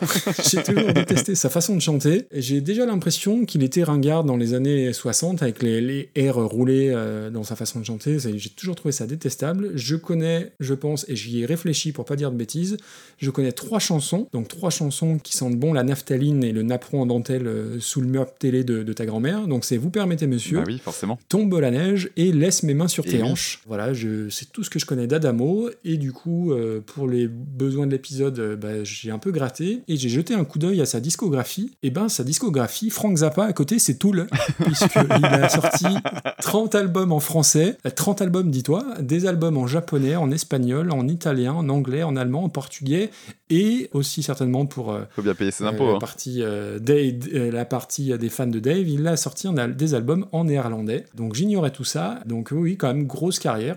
Alors après, ce qui est très très drôle, c'est quand tu regardes sur Internet, t'as, euh, selon la police, euh, il a vendu euh, 12 millions d'albums, et selon les syndicats, il en a vendu 150 millions. Oui, bah oui. Et je crois que c'est les vrais chiffres hein, de mémoire, donc il y a comme un petit gap entre les deux. Euh, la chanson, tenez-vous bien, la première chose qui m'a sauté, non pas aux yeux mais aux oreilles, c'était la, la bêtise des paroles.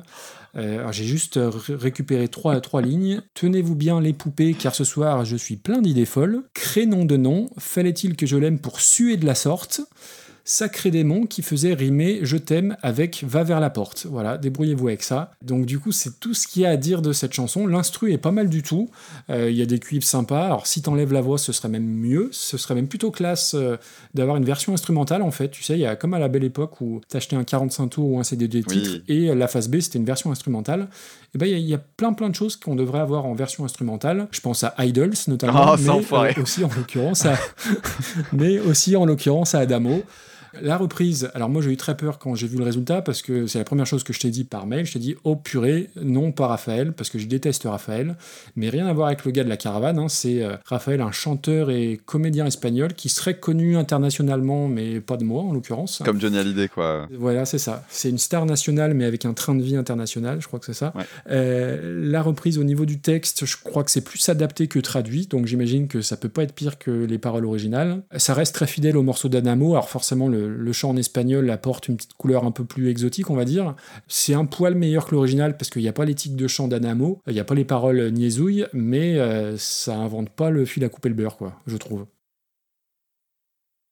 Ok, alors je vais m'excuser d'avance. Oula, Je vais m'excuser envers moi-même. D'accord. Parce que je, je- je sens que je vais m'en vouloir de ce que je vais dire maintenant. parce qu'on va encore se foutre de ma gueule. quoi, t'aimes bien Adamo? Non, je n'aime pas particulièrement Adamo. En plus, Adamo, le seul rapport que j'avais avec lui, c'est que mon père le déteste viscéralement. Pour moi, Adamo, c'est un peu le chanteur à mémé. Eh bah oui. Parce que je crois que ma grand-mère aimait bien et du coup mon père a toujours vécu dans la, dans la haine viscérale d'Adamo euh, parce que donc j'imagine que chez lui quand il était plus jeune c'était Adamo versus ACDC. Ah, forcément. Ça devait être pas mal. Donc euh, voilà, Adamo, c'est le chanteur pour vieille dame. euh. Alors tu l'as dit, c'est une chanson qui est agréable, hein, l'instru derrière, il est cool, Oui, c'est oui, rythmé et tout, c'est bien produit. Et les paroles, ben moi je suis pas du tout d'accord. Je les trouve Ah super. bon? Ah merde. c'est parce que tu as sciemment choisi de parler des aspects négatifs parce qu'il y en a. Ah bah. Donc dans les paroles, il y a des trucs super désuets. Il y a alors le crénom de nom, mais t'en as parlé. Il y avait comme un génie qui me criait chiche. Et puis on sent que c'est le beau gosse quand même. Il lance une œillade et elle est subjuguée la belle. Elle tombe Ah dans oui, l'embuscade. oui. On Mm. sent que euh, att- attention, hein, c'est un belâtre. Gros rebelle Adam. Voilà, c'est ça. Gros, gros, Et ouais, mais alors ça, euh, au début, ça m'a fait rire. Alors, tu sais pourquoi j'ai ri aussi? J'ai j'ai ri comme un débile tout à l'heure parce que quand je l'ai écouté, j'ai entendu donc le début, les deux premières phrases, c'est pour une fois, je m'étais décidé à semer mes principes. Pour une fois, je m'étais écrié, ce soir, je m'émancipe. Et je te jure, Et je... mis, je mets mon slip. c'est Bah ça, oui. je- pour une fois, je m'étais écrié, ce soir, je mets mon slip. Évidemment. Et je te jure que je l'ai anticipé. C'est-à-dire que j'ai entendu semer mes principes. En plus, ça te met la puce à l'oreille. C'est genre, hé, ce soir, je me rebelle. Et du coup, ce soir, je mets un slip. Ça me semblait C'est évident. ça. Bon, voilà. Donc, ce soir, je mets mon slip. Et euh, c'est presque une hallucination auditive. hein. Je vous invite à l'écouter juste pour ça. juste pour plaisir. Oui, complètement. Euh, donc il y a ça et en fait les paroles je les trouve plutôt cool parce que le truc c'est que les, les trois paragraphes donc c'est l'histoire d'un bellâtre qui arrive dans une soirée et c'est en mode bon allez ce soir euh, je laisse tomber euh, tous mes Ce blocages soir, j'emballe. euh, j'y vais, je drague, je danse. Et je rentre pas tout seul. Et donc, c'est exactement ce qu'il fait. Et donc, il y va et il, il tombe sur la fille la plus jolie de la salle et tout. Et là, il est à fond. En plus, ça marche et tout. Et là, ce que j'ai trouvé super, c'est le dernier paragraphe. Parce que le dernier paragraphe, il est d'une tristesse folle. Le dernier paragraphe, on comprend qu'en fait, c'est un mec qui est dans un bistrot et qui boit des coups et qui rêve de ça, en fait. Qui se dit, Eh oui. mais j'aurais bien aimé être ça. Et en fait, le- les dernières phrases, c'est remonter donc cette fichue machine à fabriquer les rêves. J'ai de quoi payer, je travaille à l'usine, encore un et je me lève. Et bah c'est con, mais moi ça m'a vachement ému en fait.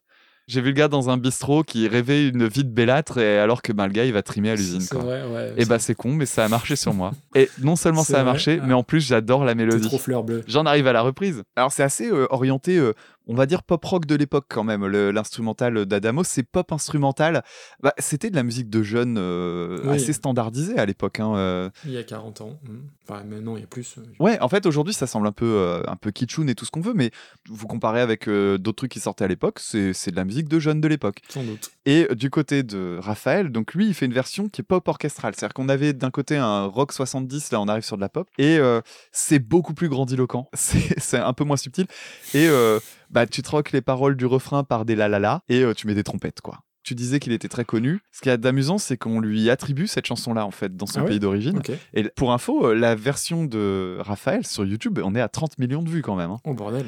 Ah ouais, ouais, c'est pas rien. Et Adamo, en fait, l'a chanté en espagnol. Et donc, la version de Raphaël, c'est déjà une repompe, non pas de la version française d'Adamo, mais c'est une repompe de la version d'Adamo euh, en espagnol. Voilà, voilà. Putain, au niveau droit d'auteur, il doit, il doit se régaler. Le, Ouais, ouais, parce qu'en plus, il est auteur. ouais, ouais. Bah, moi, j'aime bien la chanson d'Adamo. Après, euh, est-ce que la chanson à côté est une bonne reprise? Bon, pff, franchement, ça va pas très loin, hein, faut pas déconner. Ouais. Mais, euh, mais moi, ça a été une belle découverte. je me suis dit qu'il fallait que je me fasse une partie de la discographie d'Adamo. Même vous permettez, monsieur, là, il y a pas très longtemps, je l'ai réentendu, fait, bah, elle est bien cette Ah ouais, chanson. tu t'es dit ça, d'accord, ok. Bon, désolé, je dois, je dois avoir 70 ans quelque part dans ma tête. Eh ben écoute, ouais, il est tard pour toi, papy, du coup. Ah oui, il va falloir que j'aille me coucher. Hein. Tu, tu veux que je parle plus fort? J'ai j'ai rangé mes dents, j'ai mis mes gouttes. Bon, euh, Qu'est-ce qu'on fait de ça? eh ben vas-y, moi j'en sais rien. Ah, moi non plus. Hein.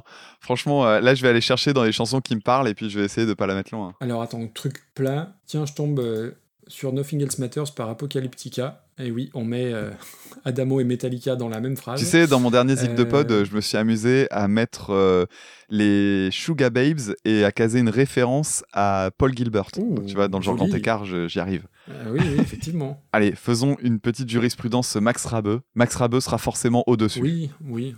Allez, donc ça nous met Voilà. aux alentours de la 90e place. Au-dessus de Apocalyptica. C'est pas déconnant. Mais, mais le, le- là où tu as raison, c'est que la mélodie, elle fonctionne. Je l'ai écoutée deux fois. J'ai pas eu besoin de l'écouter trois fois pour m'en souvenir. Crénom. Après Demis Roussos, c'était le tour de Adamo. Tu cumules. On poursuit avec euh, un groupe qui t'est cher, un groupe dont on a déjà parlé un tout petit peu depuis tout à l'heure. Il s'agit de la reprise de Bicycle Race par Mama's Gun, Oui. la chanson des Queens.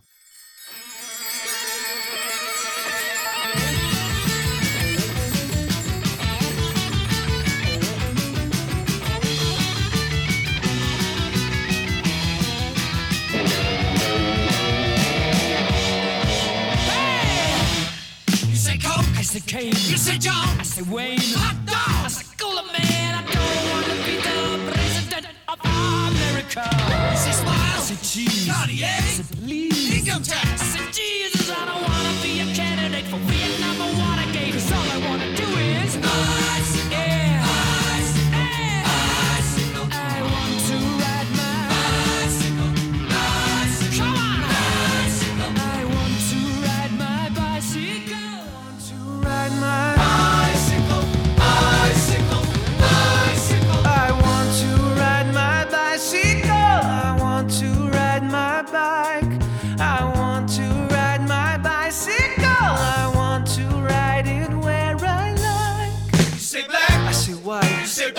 Say bite. you say shark. I say, hey man, Joe's was never my scene, and I don't like Star Wars. You say Rose, I say you say God, Give me a choice. you say Lord. I say Christ.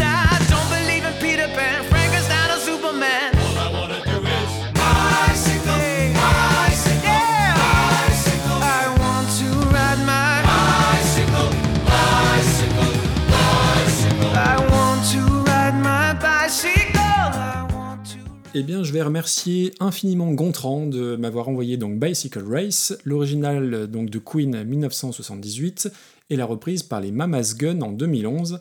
Et Gontran nous a envoyé une longue liste et j'adore le titre de sa liste pour aujourd'hui, c'est Queen ou Queen? donc Queen le groupe ou Queen C-O-U-I-N-E E, point d'interrogation. Donc on va répondre à ça rapidement. Et ben ça va être l'occasion de faire un gros point Queen et de parler donc de l'album jazz dont est issu Bicycle Race.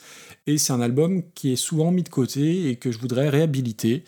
Jazz, c'est le dernier bon album avant très longtemps euh, pour Queen, qui est enregistré en plus en partie en France. C'est le dernier album avant la moustache et les cheveux courts pour Freddie Mercury. Et si vous recherchez une définition de riff tranchant de la part de Brian May, il faut écouter ce disque, il faut écouter Let Me Entertain You, rien à voir avec la chanson de Robbie Williams, et il faut écouter Dead on Time. Vous verrez à quel point Brian May est un guitariste absolument fantastique. C'est un album qui est un peu décrié parce qu'il y a le meilleur et il y a le pire dessus. Il y a le meilleur avec Don't Stop Me Now, qui est la chanson scientifiquement euh, qui met le plus de bonne humeur, c'est prouvé scientifiquement, j'invente rien, mais il y a aussi le pire avec des chansons qui sont très très dispensables, mais c'est un album que j'adore, et un des moments forts de cet album, c'est forcément Bicycle Race, qui à l'époque à la sortie sortait comme une, une double face A avec Fat Bottom Girl. Je crois que les Beatles avaient fait ça, c'est-à-dire euh, plutôt que de sortir une face A, une face B, tellement il y avait deux gros singles, ils avaient sorti une double face A, et ben là c'est le cas, avec des références croisées entre les deux chansons, et Bicycle Race, c'est une chanson que j'adore. Alors on va faire un petit point historique. Euh, en fait, euh, Freddie Mercury regarde une étape du Tour de France à la télé et il a cette idée de chanson et de clip. Et donc le vidéoclip, bon, c'est une anecdote qui est, très connue, mais euh, ils ont embauché donc 65 filles nues qu'ils ont mis sur des vélos, ils ont loué des vélos, ils sont allés au stade de Wimbledon et pour les besoins du clip, t'as les 65 nanas donc absolument nues comme des vers sur les vélos qui faisaient des tours de stade. Et quand le loueur de vélo a pris ce qu'il s'était passé avec ses vélos, il exigea du groupe le remboursement des 65 Voilà, ça pour la petite anecdote. Évidemment, le clip a été rapidement censuré. Il a fallu rajouter au stylo des, des petites culottes à toutes les dames. Et le, le truc fun aussi que je trouve rigolo, c'est que lors de la tournée jazz, Oui. à chaque ville où passait le groupe, eh ben, tous les magasins de vélos étaient dévalisés en sonnettes pour tous les fans qui se rendaient au concert. Voilà, donc ça fait partie des, des histoires un peu folles liées à Queen. C'est une chanson qui symbolise toute la folie et la démesure de Queen. Les paroles sont complètement loufoques avec plein d'éléments de pop culture de Star Wars à Peter Pan en passant par Superman. La chanson est fun, elle coche toutes les cases d'un morceau de Queen. Il y a les chœurs, il y a la grosse basse, il y a le piano, il y a le solo de, de, de sonnette. Alors, Didier Super a, a inventé le solo d'aspirateur, et ben Queen avant a inventé le, le solo de sonnette, et je trouve ça absolument génial. Le petit morceau de guitare euh, façon Benny Hill, je, c'est culte et ça symbolise parfaitement tout ce que pouvait faire Queen. C'est bah, un groupe qui est formidable. Il y a peu de bonnes covers de Queen, donc j'avais un peu les pétoches en, en lançant le, le Mama's Gun que je connaissais pas. Alors attention, il faut pas confondre Mama's Gun, Mamas au pluriel, et Mama's Gun, Mama S, puisque euh, les deux groupes existent. Il y en a un qui est un groupe euh, de Limoges, de stoner bien musclé, assez sympa, qui a 52 personnes euh, qui les suivent sur Spotify, donc c'est vraiment un tout petit groupe. Et Mama's Gun, donc des Anglais, le groupe dont on va parler aujourd'hui, qui ont tourné avec Ben l'Oncle Soul, qui ont chanté avec Tété, et leur nom, pour la petite histoire, vient de l'album d'Eric Abadou, et qui ont sorti pas mal de trucs, dont certaines reprises que j'ai bien aimées en bossant l'émission. Et même si j'avais de grosses réserves, parce que reprendre Queen, c'est un exercice qui est toujours compliqué, j'ai vraiment beaucoup aimé. La chanson, elle est fidèle à l'original, mais il y a un truc qui fait la différence pour moi, c'est il y a une ligne de basse avec un groove de la planète Mars, littéralement. Ouais. Ça fait toute la diff. Le chanteur a vraiment une super jolie voix. Il y a la chanson un poil plus funky que l'original, y compris sur la partie après le solo. Il y a un chouette boulot qui est fait sur la batterie. Alors, au niveau du solo, je m'attendais, je me suis dit, qu'est-ce qu'ils vont faire? Est-ce qu'ils vont reprendre les sonnettes? Et ils ont intégré des bruits de klaxon de bagnole. Mhm. Et je trouve que ça fait le job. Ça m'a fait sourire. Donc, ça remplit euh, plus qu'allègrement euh, la mission. C'est une vraie bonne surprise, très honorable. Alors, pas supérieure, évidemment, hein, faut pas pousser mais j'ai passé un vrai beau moment et vraiment je retiens cette ligne de basse mais qui est ultra groovy et je l'ai encore dans la tête je pense. Alors que euh, dans le genre groove euh, John Deacon de, Queen c'était quand même pas un manche. Et ben là ils parviennent à, à vraiment se démarquer par rapport à ça. Tu vois on avait classé euh, Bohemian Rhapsody par Panic at the Disco. Pour moi c'est à mettre au-dessus ne serait-ce que pour cette ligne de basse D'accord. je sais pas ce que tu en as pensé Bah écoute, euh, la chanson de, de Queen déjà pour commencer, euh, quand j'étais petit, je la détestais. ah bon? Mais je, en fait, je supportais pas l'intro. Tout comme il y a d'autres chansons qui étaient un peu dans ce goût-là, qui vraiment me rebutaient très fort. Et en fait, c'est un jugement que j'ai revu parce que je me demande si ça fait pas partie de mes deux ou trois chansons préférées de Queen à l'heure d'aujourd'hui. Pourquoi? Bah parce qu'en fait, comme tu l'as dit, euh, ils arrivent à tout condenser en trois minutes. C'est Eh oui, incroyable de voir à quel point ils arrivent à. En plus, c'est cohérent. C'est-à-dire, ça fait pas collage. Ça marche bien. Enfin, ça fait pas. Collage. Si, ça peut faire un peu collage, mais en fait, c'est pas gênant. Et c'est le seul groupe avec les Beatles qui a réussi à faire je ça. suis d'accord les Beatles, quand tu écoutes des morceaux comme Being for the Benefit of Mr. Kite, tu te dis wow, mais où est-ce qu'ils nous emmènent? Et à la Mhm. fin, tu regardes, ton, tu regardes ta montre et tu fais oh, mais il y avait que, il y avait que 3 minutes 30 là? C'est ça Et là, c'est pareil, tu te dis mais t'as l'impression d'écouter un morceau de 6 minutes alors que non. Et c'est vraiment super chouette. Et il y a les gros traits. Alors, moi, je, le seul truc que je connais vraiment bien chez Queen, en dehors du chant évidemment, et de- du jeu de piano de Freddie Mercury, c'est la façon d'harmoniser euh, les guitares et de décrire les solos de Brian May. Et euh, les solos de Brian May sont souvent basés sur des montées de gamme. Et là, c'est l'exemple typique. Donc, il est coupé en deux. T'as une première partie de solo qui montre une partie de son jeu qui est le fait d'harmoniser. Alors en fait, Brian May, si tu veux, il a une, euh, il écrit une ligne de solo et par-dessus, il va rejouer à la tierce, il va rejouer à la quinte et parfois il remet encore dessus une octave, soit de la tierce, soit de la quinte. Ouais. Donc en fait, ça fait des, des lignes de guitare qui sont super chargées, mais ça donne un son mais qui est reconnaissable Ah entre oui. mille. puis il a une guitare unique Voilà, en plus, oui. En plus, il y a cette fameuse guitare. Et, Ah euh, oui. et puis, il traficote, il, il utilise différents amplis pour faire les différentes voix, ce qui permet aussi de donner un son qui est vraiment très caractéristique. De l'autre côté, tu as la deuxième partie, après les sonnettes, où as, tu parlais de Bénil, je vois ce que tu veux dire. En fait, c'est juste que ça donne un côté course. Et c'est marrant que tu arrives à. Comme tout à l'heure, on parlait de word painting, il y a un petit peu de ça. C'est-à-dire que le mec, tu as l'impression d'écouter une course. Oui. T'entends avec deux trucs qui se répondent. Et c'est marrant parce que ça passe de l'oreille gauche à l'oreille droite et tout ça. C'est super bien foutu. Et c'est très ludique. Je me souviens que quand j'étais gosse, la première fois que je me suis rendu compte que ce morceau était cool, c'est parce que je l'avais laissé en route alors que d'habitude je le zappais. Je suis tombé sur le solo, j'ai trouvé ça génial. J'ai plus fait gaffe. Et après, j'ai galéré à le retrouver. Parce que je zappais systématiquement cette chanson. Alors que le solo m'avait fait vachement impression. Et je trouve que c'est une chanson qui est hors du temps, c'est-à-dire qui peut pas être démodée en fait, tellement c'est n'importe quoi quelque oui. part. Enfin, quand je dis n'importe quoi dans, dans le bon sens du terme, ça n'a pas d'âge quoi. Et elle a pas pris une ride hein, en termes de production. En Eh oui, je oui, trouve. d'accord. C'est impressionnant. Et donc, j'en arrive à Mama's Gun. Euh, je connaissais pas du tout le groupe et j'ai découvert euh, la, la reprise avec plaisir. C'est une reprise qui est super propre. Ça doit être méga cool en live. C'est-à-dire que si tu vas voir ce groupe en concert et que tu dis qu'ils vont te rejouer cette version-là, s'ils la rejouent avec autant de classe que ce qu'il y a sur le CD, ça doit être un extrêmement bon moment. Ouais. Parce que effectivement, bah, Queen n'existant plus, un groupe qui sera capable de la reprendre très convenablement. Je suis pas sûr qu'il y en ait tant que ça. Alors que eux la reprennent, mais quasiment à la lettre près. Alors, tu as parlé de la basse. En fait, elle apporte rien à l'original, dans l'absolu. Mais vraiment rien, Mhm. sauf la basse. C'est ça. Et la basse, est- la basse est vraiment est cool. dingue, Alors, tu peux te demander si c'est vraiment utile de faire une reprise aussi fidèle. Mais on boude pas son plaisir, quoi. Elle est agréable à écouter et, et voilà, la ligne de basse, elle est cool. complètement. Je suis un peu emmerdé pour classer ça parce que ça apporte pas grand chose. Et en même temps, c'est déjà pas mal de pas massacrer une chanson de Queen. Oui, et puis tu vois, pour avoir écouté d'autres choses de, de ce même groupe, euh, ouais, c'est carré, ça tourne bien, quoi. Franchement, euh, ça a été une chouette, euh, une belle découverte. hein. Après, ouais, pour classer, oui, je suis d'accord avec toi. De toute façon, le point de départ, on va regarder où on avait mis Panic at the Disco, Mhm. parce que dans le genre reprise fidèle, mais euh, je vois même pas où Ce sera au-dessus, oui, bien sûr. Il était assez bas, un Panic at the Disco, je crois. Il était 78ème, Ouais, donc c'est oui, très pour bas. moi, c'est très nettement au-dessus. Bah, dans le reprise fidèle, tout à l'heure, on a classé les corps. Hein. Ouais, pour moi, c'est au-dessus. Pareil. Ok. Euh, Toi, t'avais eu un coup de foudre quand même pour euh, le Youngblood. Ouais, donc pour moi, c'est dans ces eaux-là, entre Youngblood euh, Brass Band et les Corrs. J'avais pensé à Isia euh, tout à l'heure, euh, justement. euh, Ah, Isia, ouais. Pour moi, Isia était un poil au-dessus. Parce qu'en fait, elle ramenait un petit truc en plus quand même. Oui, oui, je suis d'accord. Eh ben écoute, mais là, euh, entre Isia et Janis Joplin, hein, c'est pas une vilaine place. Ouais, ouais, allez, ça me va. Et donc, ça la met 43e. Ce qui est pas mal. Merci Gontran. Et du coup, écoutez aussi euh, Mama's Gun avec un accent euh, apostrophe S, c'est un peu plus péchu, mais euh, j'ai écouté aussi, du coup, c'est deux découvertes en une, et euh, c'est plutôt euh, très très sympa aussi. C'est c'est un peu plus musclé, mais ça le fait. Eh bien, après Queen, on va rester dans des vieux trucs. Enfin, vieux trucs. J'entends, on va rester dans la période 60-70. On va s'intéresser à la chanson Happy Together des Turtles qui a été reprise par les Leningrad Cowboys et les Chœurs de l'Armée Rouge en 1994.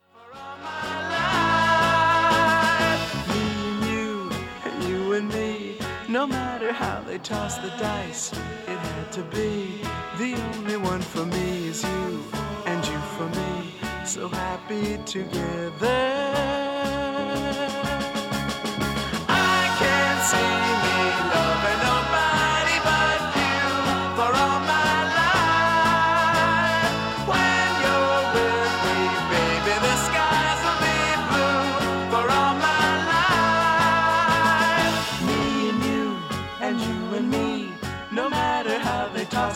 the dice, it had to be.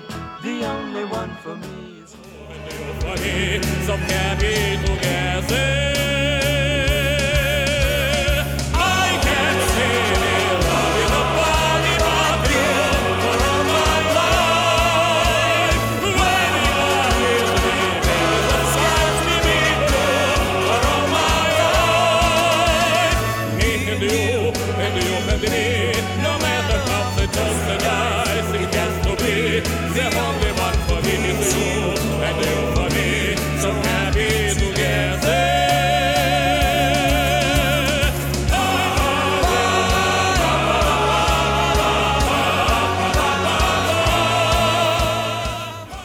Donc la chanson Happy Together. Bon, évidemment, Happy Together, ça fait partie de ces chansons qui sont euh, connues de tout et tout le monde, même si on s'est jamais intéressé à la musique rock des années 60. Pour une raison toute conne, c'est un petit peu comme euh, Mr. Blue Sky d'Electric Light Orchestra, ça a été trusté par la publicité. Mais quand je dis trusté, c'est trusté. hein.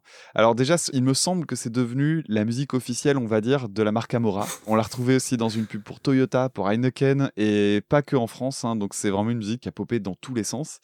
C'est une chanson qui a détrôné Penny Lane aux USA euh, au moment de sa sortie. Putain, mais t'as écrit mes notes ou quoi? Parce que Penny Lane, c'est pas la chanson la plus nulle des Beatles, hein, quand même. Donc c'est pas mal. Et j'ai vérifié, je me suis dit, ils ont réussi à détrôner Penny Lane des Beatles. Ça veut dire que le morceau des Beatles, parce que c'était quand même la période où quand t'avais un morceau qui était dans le top 50, il pouvait rester pendant 60 semaines. C'est ça. Donc du coup, tu te dis, on va vérifier quand est-ce qu'était sorti le, le morceau. Et en fait, ils sont sortis en même temps. Donc donc c'est balèze quand Ah, même. J'adore Penny Lane. Oui, moi aussi, je l'aime énormément. Bon, bref, donc Happy Together, bah oui, c'est une chanson qui est quand même vachement bien. Alors, elle a une construction exemplaire. Vraiment, il y a, il y a plein de petites pièces qui s'ajoutent les unes derrière les autres. Il y a plein de petits détails tout le temps. Une fois, ce sera un piano, puis après, vous aurez un instrument avant. Et puis, enfin, vraiment, c'est un vrai plaisir à Oui. écouter. Mm. Il y a des harmonisations de voix qui sont très chouettes. Il y a évidemment ces chœurs qui sont superbes. C'est une chanson en plus qui porte tellement bien son nom, Happy Together. Bah voilà, c'est une chanson qui fout la patate. Alors j'ai voulu faire un truc parce que la chanson quand même dedans, il dit, euh, en gros la chanson dit euh, I love you baby, baby I love you. euh, on va vivre et on va mourir ensemble. Donc je me suis dit tiens, ce serait rigolo d'aller regarder si le compositeur n'a pas été marié 12 fois ou genre de conneries. Mais j'ai pas trouvé l'info. Mais voilà, c'est juste parce que comme j'avais eu l'idée, je préférais, je voulais la partager. voilà, ça donne les coulisses de comment on travaille sur cette série de Super Cover Battle. Du coup, la reprise, c'est par les Leningrad Cowboys, groupe que je connaissais de nom et que je connaissais surtout de visuel, parce que une fois qu'on a vu les Leningrad Cowboys, on peut pas trop les oublier. Eh oui. Alors c'est un groupe ça. finlandais, ça je l'ai découvert. Je, je- alors j'avais pas trop d'idées de leurs origines, mais ouais, c'est finlandais. Alors pour vous les décrire un peu, je suis sûr que tu auras fait une blague là-dessus, donc je vais pas trop te couper l'herbe sur le pied, mais vous imaginez un petit peu euh, Manu de Franck Margerin euh, en costard militaire. C'est un peu l'idée. Alors toi, tu auras peut-être un truc sur Dick Rivers euh, avec un avec autre chose. Ah, je te laisse. C'est pas tout à fait ça. D'accord. Je, je je- je suis curieux de savoir comment tu les auras décrits. Mais effectivement, c'est un groupe entier de mecs qui ont des bananes qui font. Euh, mais c'est- plus des bananes, c'est des pistes d'atterrissage qui sont super longues. Ils ont des pompes qui sont à l'image de leur coupe de cheveux, c'est-à-dire c'est des, bottes pointues mais qui ont euh, 35 cm devant leurs pieds et tout. C'est n'importe quoi. Ils ont des costumes super austères, euh, gris, euh, coupés super droits. Enfin, clairement, on les oublie pas. Alors, j'ai jamais vraiment écouté leur musique, mais ils sont connus pour faire euh, notamment des, des- des reprises comme ça un petit peu étonnantes et avoir des concerts un peu pétés. Et ils sont connus aussi parce qu'ils ont participé à des films, notamment ceux d'Aki Kaurismäki. Et donc, pour les fans de cinéma un petit peu. On va pas dire underground, mais euh, du, Chiant. bah, du cinéma étranger, euh, européen. Bah, c'est surtout, c'est surtout que c'est le cinéma européen auquel les Européens s'intéressent pas. Donc euh, voilà, mais, mais pour les personnes qui aiment bien le cinéma un petit peu fouillé, euh, Kaurismäki, c'est un nom connu. Donc il y a des chances que vous connaissiez les, les, les Leningrad Cowboys euh, par ce biais-là. Bon, un petit mot sur les chœurs de l'armée rouge parce que j'ai appris un truc euh, qui m'a fendu le cœur tout à l'heure. Alors, les chœurs de l'armée rouge, les- pour moi, le, pour moi, leur pinacle, c'était Bah l'album, euh, l'album rouge Ah, J'ai pas vu arriver ça, matin. avec euh, Frédéric Goldman Jones.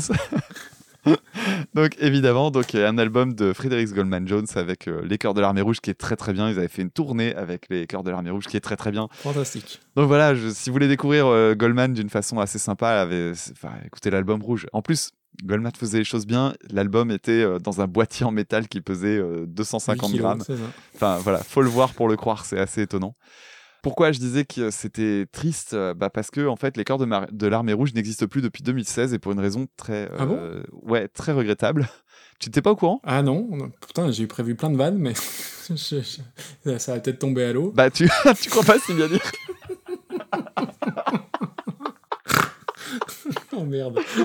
Ils sont morts noyés. Voilà, Ils sont morts dans un crash d'avion le 25 Ah, décembre merde. 2016. Comme des rockstars, comme Inert Skinner, c'est la classe. Et ouais, voilà.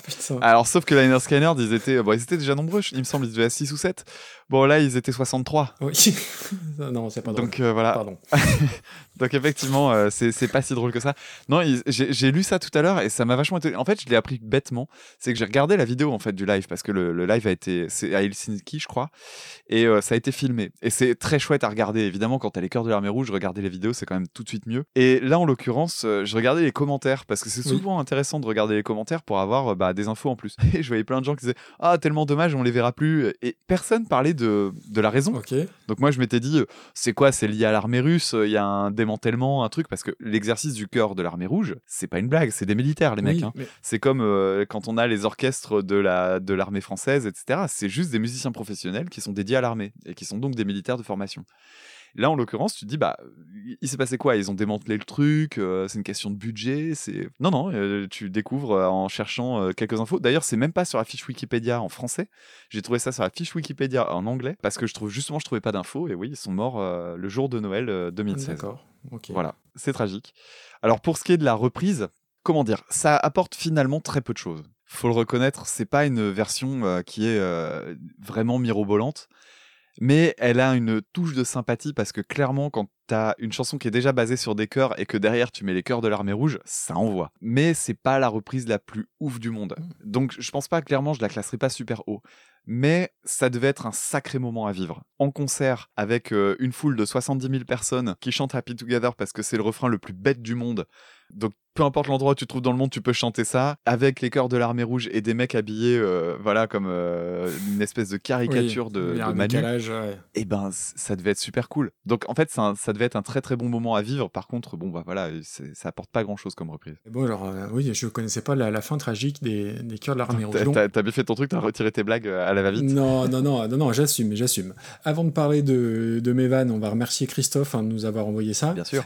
Happy Together, c'est drôle, j'ai exactement les mêmes notes que toi. Je me suis noté que ça faisait partie des. euh, la chanson appartenait au club des chansons qu'on connaît sans forcément connaître le nom de l'artiste. Oui. Et tu vois, j'avais Common Eileen, California Dreaming et Kung Fu Fighting dans les, Ah bah oui, les trois qui me sont venus spontanément qu'on connaît. Alors Common Eileen, je sais que c'est les Dexys Midnight Runners, California Dreaming, c'est les Mamas and Papas, mais Kung Fu Fighting, j'arrive pas, j'arrive jamais à, me souvenir qui chante ça. Tu, tu le sais, non? Tu sais pas? Non, et en même temps, les Turtles, tu te dis avec un nom euh, aussi con, tu. tu C'est ça. tu- Après, c'est peut-être en réponse aux Beatles, tu vois, mais. Peut-être. Alors, c'est la seule chanson du coup que je connais d'eux et qui est dans la lignée des Beach Boys et du, du surf rock américain quelque part. Et alors, tu as parlé de Penny Lane, mais il y a un, un autre truc intéressant que j'ai noté. Ils ont sorti donc leur quatrième album qui s'appelle The Battle of the Bands et c'était un genre d'exercice de style. En fait, c'était supposément des chansons d'autres groupes fictifs et chaque chanson était chantée dans un genre particulier. Donc, tu avais une chanson faite façon blues, une chanson faite façon surf rock, euh, façon crooner, bluegrass. Sympa. Et je trouve que le concept est, est assez drôle, euh, surtout euh, ça remonte à 67. Donc, ouais, c'est original. Pour l'époque. finalement, j'ai trouvé, je trouve ça très très original pour l'époque. Alors, j'ai à peu près noté la même chose que toi, la, la progression très intéressante, surtout quand tu écoutes au casque avec euh, la prod séparée entre oreille gauche et, et oreille droite. Ouais, bah oui. Mais oui, c'est une chanson qu'on a trop entendue par, euh, par la pub, comme, euh, comme tu l'as très bien dit. Et du coup, donc les, les Leningrad Cowboys, donc, qui est un groupe finlandais, comme son nom ne l'indique pas, hein, que j'ai Ouais, découvert là, je, je ne connaissais pas ces groupes. Je m'étais noté la référence au film de Coris Maki, qui est un cinéaste dont je ne connais juste le nom. Je ne sais absolument pas pourquoi je connais ce nom-là, mais je le connais. Et les Leningrad Cowboys, ben, c'est un peu les, les bidochons venus du froid, puisqu'ils renommaient aussi leur nom d'album, euh, j'en ai noté un, Buena Vodka Social Club, ça m'a fait marrer. Et ils ont clairement une vocation humoristique et parodique. Et ils n'ont pas fait juste une chanson avec les cœurs de l'armée rouge, ils ont fait tout un album où ils ont repris avec eux Stairway to Heaven, euh, ils ont repris les Beatles, ils ont repris ZZ Top. Et c'est quand même assez savoureux de les voir chanter des trucs américains, les chœurs de l'armée rouge, parce que dans ce que j'ai appris pour l'occasion, le directeur des chœurs à la grande époque, Alexander Alexandrov, il a composé l'hymne soviétique sous Staline en fait, et je crois que c'est toujours le même hymne en Russie au niveau de la musique. Bon, le texte a, a forcément euh, été un petit peu changé. Cette fameuse hymne qui a donné l'hymne de Groland. Et ben voilà, bah, tu vois, je- ça faisait partie de mes notes aussi. Elle est superbe, hein, l'hymne russe. Euh, oui, euh, oui, c'est particulier. Alors après, tu parlais du, du look des, des Leningrad Cowboys. Moi, en fait, il faut simplement que vous jetiez un œil à la pochette de l'album avec les cœurs de l'armée rouge. Vous avez un espèce de... Alors, des références qui vont pas parler aux, aux jeunes, hein, je suis désolé. Mais euh, en gros, on a Francis Perrin en soldat russe qui est un peu sous cortisone. Et à côté, il y a Lorenzo Lamas en finlandais anorexique. C'est assez saisissant. Après, qui est-ce qui aujourd'hui écoute les cœurs de l'armée rouge, euh, à part André Lajoigny et Jean-Jacques Goldman? C'est une vraie question que je pose. Je comprends que ça soit drôle sur une chanson, mais de là à se taper tout un album, tu vois, je posais déjà la question pour le collectif métissé. Alors, quitte à choisir entre les deux, je préfère les cœurs de l'armée rouge, on est bien d'accord, mais c'est une, ouais, c'est un- c'est une vraie question que je me pose. Si, si, euh, des vieux profs euh, avec Ah un oui, pantalon oui. intergal, euh, un petit pull Oui. de la camif et tout ça. Il, doit bien en avoir Et encore quelques-uns. avec des coudières, ouais, avec une veste avec des coups intergales avec des coudières. Voilà, c'est ça, il doit en avoir, il doit en avoir deux, trois. hein. Bisous à tous les profs d'histoire, hein, bien évidemment. et oui, et à tous les instituts euh, de l'école communale euh, de machin bidule. Bon, alors du coup, est-ce qu'on met ça? Pour moi, ça doit pas dépasser le stade de la vanne. D'accord. Donc euh, le stade de la vanne, euh, c'est le dernier quart, quoi. Pour moi, je regarde aux alentours de To Die For In the Heat of the Night. Oh, ok, ok. On est vers la 95e place. Ah, bah c'est très bien, c'est en dessous d'Adamo. C'est, bah voilà, ouais. Je le mettrai au-dessus de Smell Teen Spirit par euh, Chaka Ponk. Oui, je vais pas me battre là-dessus. Écoute, ça me va, mets-le là. Donc entre Sabaton et Chaka Ponk. Et oui, générique de Groland. Dès que j'entends les cœurs de l'armée rouge, moi, ça me fait penser à ça, de toute façon. Allons-y pour la chanson suivante qui va nous changer un petit peu d'ambiance puisqu'on va s'intéresser à la chanson Bomb Track de Rage Against the Ah. Machine repris par Stone Sour. D'autres communistes.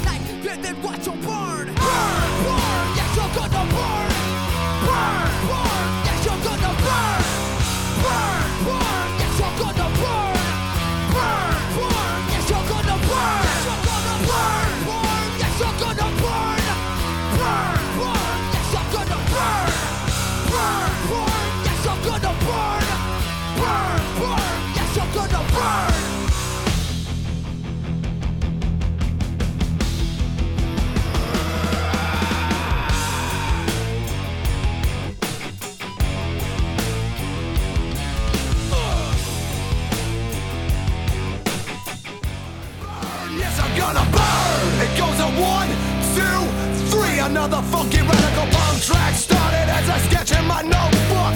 And now dope hooks make punks take another look. My thoughts you hear, and you begin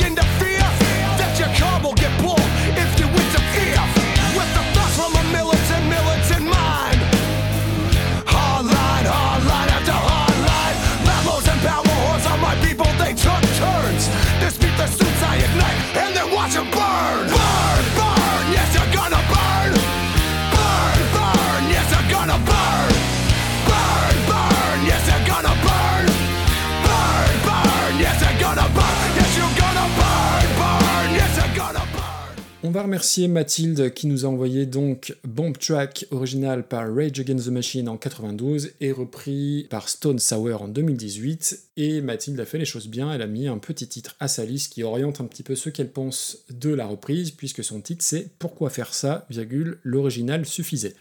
Donc on va tâcher de répondre à cette question. Premièrement, on va faire un bref retour sur Rage Against the Machine, on en a déjà parlé. C'est un groupe incroyable. L'album n'a pas pris un début de ride. Alors, j'aime beaucoup leurs trois albums, mais ce premier album éponyme reste une baffle, une gifle absolument monumentale. Et alors, je vais en profiter pour faire un peu de, de promo et, de, un point John Frusciante. J'ai chroniqué récemment un disque de, John Frusciante pour Album Rock, et j'expliquais dans la chronique que le premier morceau, la piste inaugurale, était absolument fantastique, au même titre que pas mal d'autres, toute proportion gardée. euh, je parlais de Shine on You Crazy Diamond de, de Wish You Were Here des Pink Floyd. Et Bank Track, eh ben, c'est la première piste du premier album de Rage Against the Machine, et je crois que c'est la première piste d'album la plus incroyable d'un des premiers albums les plus fous. Oui. L'intro en, en palm mute doublé à la basse, c'est fou. Et en plus, j'arrive à peu près à la jouer à la, à la guitare à, à mon petit niveau. Oh. Toute la construction rythmique, elle est hallucinante. Je l'ai déjà dit la dernière fois, mais la section basse batterie de ce groupe-là, elle est très très sous-estimée. Il y a un groove de, de, de la planète Mars, c'est un truc de malade. Les Ghost Notes avant solo de Tom Morello, c'est complètement dingue. Et un truc que j'adore chez Rage Against the Machine, qui portait ça euh, très haut et comme une vraie valeur dans leurs albums, il y avait à chaque fois cette petite mention rajoutée dans le livret. Malheur- malheureusement, maintenant, on n'a plus le livret, hein, vu qu'il n'y a, plus de CD, mais c'était noté All Sounds Made by Guitar, Bass, Drums and Vocals, c'est-à-dire euh, tous les sons sont faits par la guitare, la basse, la batterie et les voix. Et c'était aussi le credo de Queen sur leurs premiers albums. C'était une vraie revendication de leur part. Et quand on entend les, les solos de Tom Morello, des fois on peut douter tellement il arrivait à sortir des, des sonorités absolument hallucinantes. Donc le morceau, euh, il n'y a pas grand-chose à dire de plus. Par rapport à Stone Sour, alors Stone Sour, pour moi c'est un peu le, syndrome Foo Fighter, c'est-à-dire que j'aime bien. Il y a de vrais bons gros singles, mais ultra péchus, ultra efficaces, mais sur tout un album, je trouve pas ça fantastique. Donc j'écoute des singles de façon un petit peu isolée. Après, j'aime bien l'histoire de Stone Sour, c'est-à-dire que c'est le premier vrai groupe de Corey Taylor, qui une fois qu'il a eu obtenu le succès qu'on connaît avec Slipknot, reviendra en parallèle chez Stone Sour. Et moi j'aime beaucoup la voix de Corey Taylor, hein, j'en ai déjà parlé dans, dans un épisode de Recoversion quand il reprenait euh, Love Song des Cure. Pour moi c'est un des très très grands chanteurs du, du circuit actuel qui est capable de moduler sa voix hein, quand il passe de, de chansons de Slipknot euh, évidemment euh, ultra agressives à un chant plus mélodique sur Stone Sour. Je le trouve le garçon très très talentueux et je connaissais pas cette reprise. Alors je connais beaucoup de reprises de Stone Sour, ils en ont fait des, très très bonnes. Et dès l'intro, malgré tout, on se rend compte d'un truc, malgré le talent des musiciens, il n'y a pas tout à fait le groove de Rage Against the Machine quoi. Il manque un petit truc, même si au moment où il y a le chant, bah il se passe quand même quelque chose grâce au talent de Corey Taylor. Il a une puissance gutturale quand il fait les yeah là, c'est assez dingue. Les variantes par rapport à l'original, il y a quelques effets de voix qui sont doublés et j'ai l'impression, alors peut-être je me trompe, mais j'ai l'impression que j'ai entendu de la double grosse caisse à un moment, alors que sur l'original, il n'y en a pas. Il y a une rage qui est toute différente sur les burn, burn, yes, you're gonna burn, mais qui reste super crédible. Je serais curieux d'avoir le sentiment des, des gros fans de Rage Against the Machine là-dessus. L'autre truc, c'est que tu attends le solo, forcément, pour voir si ça reste dans la lignée de ce que faisait Tom Morello, et c'est tout à fait respectable. C'est très bien, c'est très fidèle, mais il manque ce petit truc euh, indescriptible, inexplicable, pour passer le cap juste de la bonne reprise fidèle, correcte, quoi. Donc je rejoins le, le titre de la liste, pourquoi faire ça, l'original suffisait.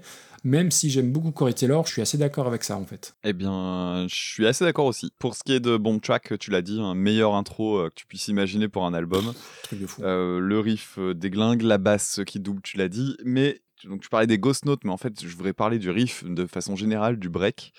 Je connais très peu de breaks qui a un riff aussi efficace. Je pense que tu as des dizaines de groupes qui rêvent de faire de ce simple pont, ne serait-ce que réussir à, à toucher un riff comme ça un jour de leur vie pour faire euh, leur riff principal. Et eux, ils se payent le luxe de le mettre juste en break. C'est ça. Le euh,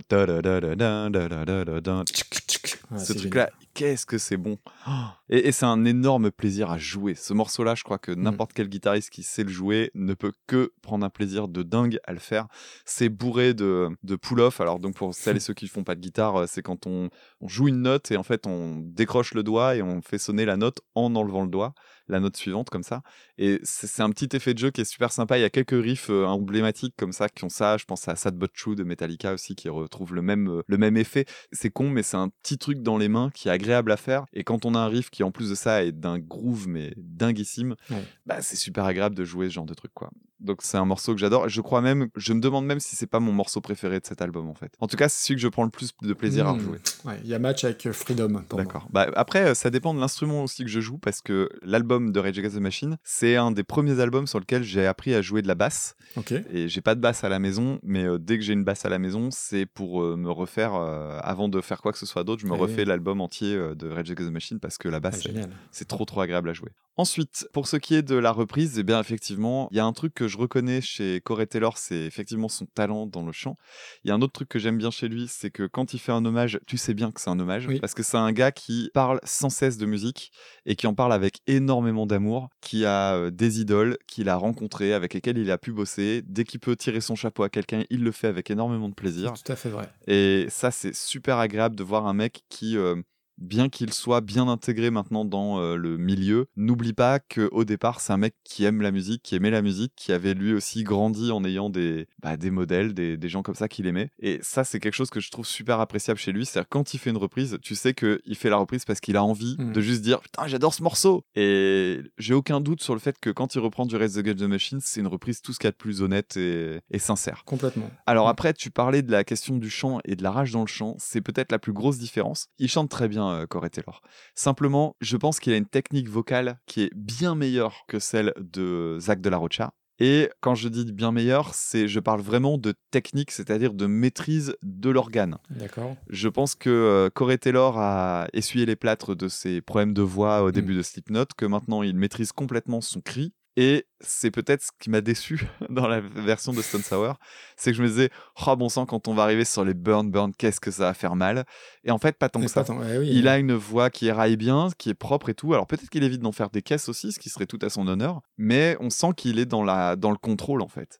Alors que Zach de la Rocha, quand t'écoutes son chant sur les albums, je me demande encore aujourd'hui comment il fait Oui. pour avoir gardé sa voix, Mm. parce que c'est un vrai cri. Tu sens la rupture pas loin, quoi. Ouais, ouais, ouais. Tu sens que c'est un mec qui, a priori, a pas pris de cours de chant avant de se mettre à gueuler dans un micro. Après, je peux me tromper, hein, peut-être qu'il en a pris malgré tout, mais c'est un, un type de cri qui est vachement plus euh, primaire, en fait, Oui. que celui de, de Corey Taylor, qui est beaucoup plus maîtrisé, en fait. Donc, c'est le petit bémol. Et effectivement, bah, je rejoins euh, ton avis, je rejoins l'avis de Mathilde. Pourquoi faire ça? Si ce n'est pour se faire plaisir, bon, je serais très content si j'allais voir un live de Stone Sour, de me retrouver à, à me rentrer dans l'art avec les gens autour de moi sur Jerry the the Machine. Ça, c'est évident. Après, mais- il faut bien s'avouer que je, je trouve que même si Stone Sour est un, un groupe euh, très connu, euh, installé et tout, c'est quand même sacrément gonflé de reprendre du Rage Against the Machine. Même quand tu t'appelles Corey Taylor, je trouve. Oui, Tu vois ce que je veux dire? Oui, oui, c'est que je vrai. veux dire, on t'attend au euh, tournant. bah, quoi. Rage Against the Machine, c'est un, groupe sur lequel soit il y a des gens qui ne connaissent pas, soit les autres adorent. Il n'y a pas de demi-mesure avec Rage Against the Machine. C'est soit tu, vrai. tu n'aimes pas parce que tu n'aimes pas ce qui fait du bruit, soit tu adores. Et reprendre un, un mythe comme ça, parce qu'on peut parler de mythe, clairement, je trouve que c'est sacrément ambitieux et, euh, et on peut le noter, quoi. Après, il y a un truc aussi qu'il faut pas oublier, c'est que du côté de Slipknot, par exemple, Slipknot est un groupe aujourd'hui qui, on va dire, a réussi à s'installer de façon assez confortable dans le métal. C'est-à-dire qu'au départ, moi je me souviens très bien des, des années, euh, du début des années 2000, où euh, les gros fans de métal, etc., disaient que c'était euh, une espèce de comète qui allait s'écraser, que c'était de la merde, que c'était pas vraiment du métal. Alors c'était les gens qui écoutaient pas les albums, parce que clairement les deux premiers sont d'une violence inouïe. Et du coup, ils ont depuis acquis une sorte de stabilité dans le milieu, ce qui fait qu'aujourd'hui, plus personne met en doute Ouais. le, le travail de Slipknot. Malgré tout, il y a encore des gens qui trouvent que Slipknot, c'est pas bien, et qui donc ont une, forme de réticence à apprécier Slipknot. En revanche, Corey Taylor, de son côté, lui, en tant que personne, en dehors de Slipknot, par le biais de Stone Sour et de par plein de participations qu'il a fait à droite à gauche, c'est un mec qui a l'air de faire plutôt consensus comme étant un gars qui attire la sympathie. Ce qui fait qu'a priori, je me demande si, quand il fait Rage Against the Machine, est-ce qu'il part pas avec un handicap en moins par rapport à beaucoup d'autres? C'est comme si demain je te disais euh, Dave Grohl va faire une reprise de Rage Against the Machine. T'as plein d'artistes, on se dirait Mm. ça va merder et Mm. lui on dirait Oui, oui, ah tiens vrai. ça va être intéressant. On va voir ce qu'il va faire. Et je me demande si Corey Taylor bénéficie pas de ce côté euh, de cette sympathie. C'est tout à fait possible. Demain je te dis que Fred Durst va reprendre Rage Against the Machine, tout le monde va hurler. Non, ça va pas être possible. Et, et là quand on parle de, de Corey Taylor ça passe mieux. Mais après c'est pas méga utile comme reprise c'est vrai. Non, non, mais très bonne remarque, je, je l'admets. Bravo, monsieur Damien. Où est-ce qu'on met ça? T'es pas la moitié d'un con. Merci. Ça c'est ça c'est un, c'est un beau fond compliment. Il est tard, je suis désolé. Ah. Je- non, non, mais, non, mais pour de vrai, c'est très, perti- c'est très pertinent ce que tu dis. Alors où est-ce qu'on met ça du coup? Et en plus, ouais, Oui pardon. non, et en plus, oui, je disais que Corey Taylor, euh, quand on, on- on s'intéresse à son parcours, il a un, un parcours qui est quand même bien bossé, ouais. Je parle en dehors du parcours musical, et euh, je pense que ouais, c'est un type qui a des trucs à dire. Ouais. quoi. On va dire ça comme ça. Après, pour classer ça, hum, moi, je pars du milieu, Ouais. dans le sens où c'est C'est une reprise polie, polie et bien faite. Ça rien rien qui dépasse poli quoi. et bien faite. Par rapport à Burning Down the House, tu trouves ça en dessous? Oui oui oui oui. Oui, ok. Euh, non, non, mais c'est simplement pour se donner des, des points de repère. Où est-ce qu'on l'a mis, Burning Down the House tout à l'heure? 32e. Oui, on est en dessous, ouais. C'est vrai qu'on a fait Mama's Gun il y a deux minutes, qui était à peu près similaire dans. Et ben moi, je te propose de mettre ça. Alors, je vois ton curseur. Ah bah voilà, ici. Ça te va? On la met là? Au-dessus ou en dessous de ton curseur? Au-dessus, soyons fous. D'accord. Allez, donc pour les auditeurs et les auditrices quand même, c'est important, Mhm. elle est entre Another Brick in the Wall par Korn et Am I Evil par Metallica, donc ce qui nous fait aux alentours de la 49e place. Ouais, voilà, on a mis les, les gros mastodontes euh, du métal. Bon, pas Stone Sour, du... mais bon, là, on ah a oui, quand oui, même. là euh, t'as Korn, Stone Sour, Metallica, joli trio. mm, mm. Juste au-dessus, Damien Rice. Deux salles, deux ambiances. Et Harry Nilsson. C'est- C'était une espèce de, de, de comme ça, d'étage de bourrin euh, encadré par euh, deux trucs tout mielleux, là. Eh ben, il nous reste trois morceaux. Très bien. Et donc ensuite, on va écouter une chanson de Freddie King qui s'appelle Same Old Blues, chanson originale qui date de 1971, et Baptiste nous a envoyé une version par Popa Chubby qui date de 1995. Sunshine, sunshine is all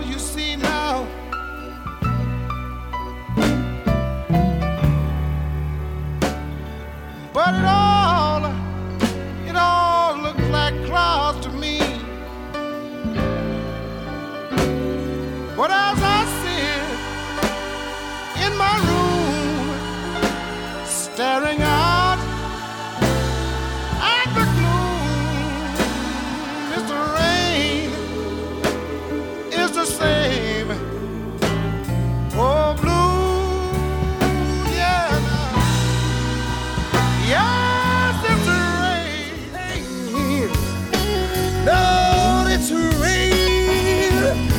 and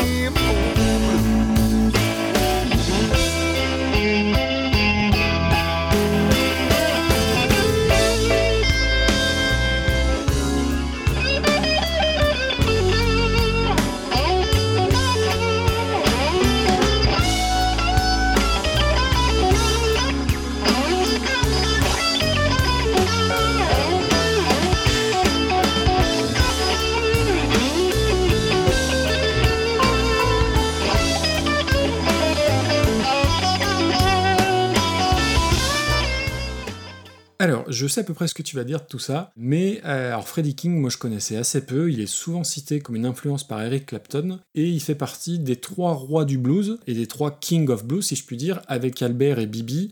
Alors, Bibi King, hein, pas euh, Bibi qui chantait tout doucement, hein, rien, rien à voir. Il a une petite particularité, il est droitier, mais il joue avec la bandoulière sur l'épaule droite. Je sais pas si tu as fait gaffe à ça. Visuellement, c'est assez bizarre à, à voir. Euh, ça doit pas être pratique du tout. Après, je trouve que ce ce genre de bluesman, c'est toujours impressionnant à regarder parce que, comme beaucoup de, de- de guitaristes de blues, il a le visage très expressif, plein de mimiques, et je trouve que ça participe à, à l'ambiance du, du truc. Et la chanson, je- honnêtement, je la, je la connaissais pas. C'est un vrai bon gros blues à l'ancienne. Je suis pas du tout un expert de ce genre musical-là, mais j'aime beaucoup ça de temps en temps. Et là, je dois avouer que j'ai vraiment adoré entre la voix qui est splendide, les petits chœurs, le piano qui va bien, la petite flûte au début. C'est à la fois blues, c'est à la fois entre soul et gospel. Il y a une classe qui transpire littéralement par tous les pores. Le petit solo à la BB King, justement, sur fond de, de piano, un peu de saloon, j'ai vraiment beaucoup aimé. Alors, J'écouterai peut-être pas tout un album parce que, euh, bah, tu vois, quand j'ai réécouté le morceau euh, lundi, je regardais par la fenêtre, il faisait 8 degrés, il pleuvait, t'as un peu envie de t'ouvrir les veines, mais épisodiquement, j'aime bien. Donc vraiment, j'ai, ça a été une vraie petite découverte et Freddie King, bah voilà, c'est sur ma liste de trucs à, à creuser un petit peu. Pour la reprise, Popa Chubby, alors Popa Chubby, je connais quelques morceaux, quelques albums, hein, il a repris sur des albums entiers les Clapton, Jimi Hendrix et compagnie.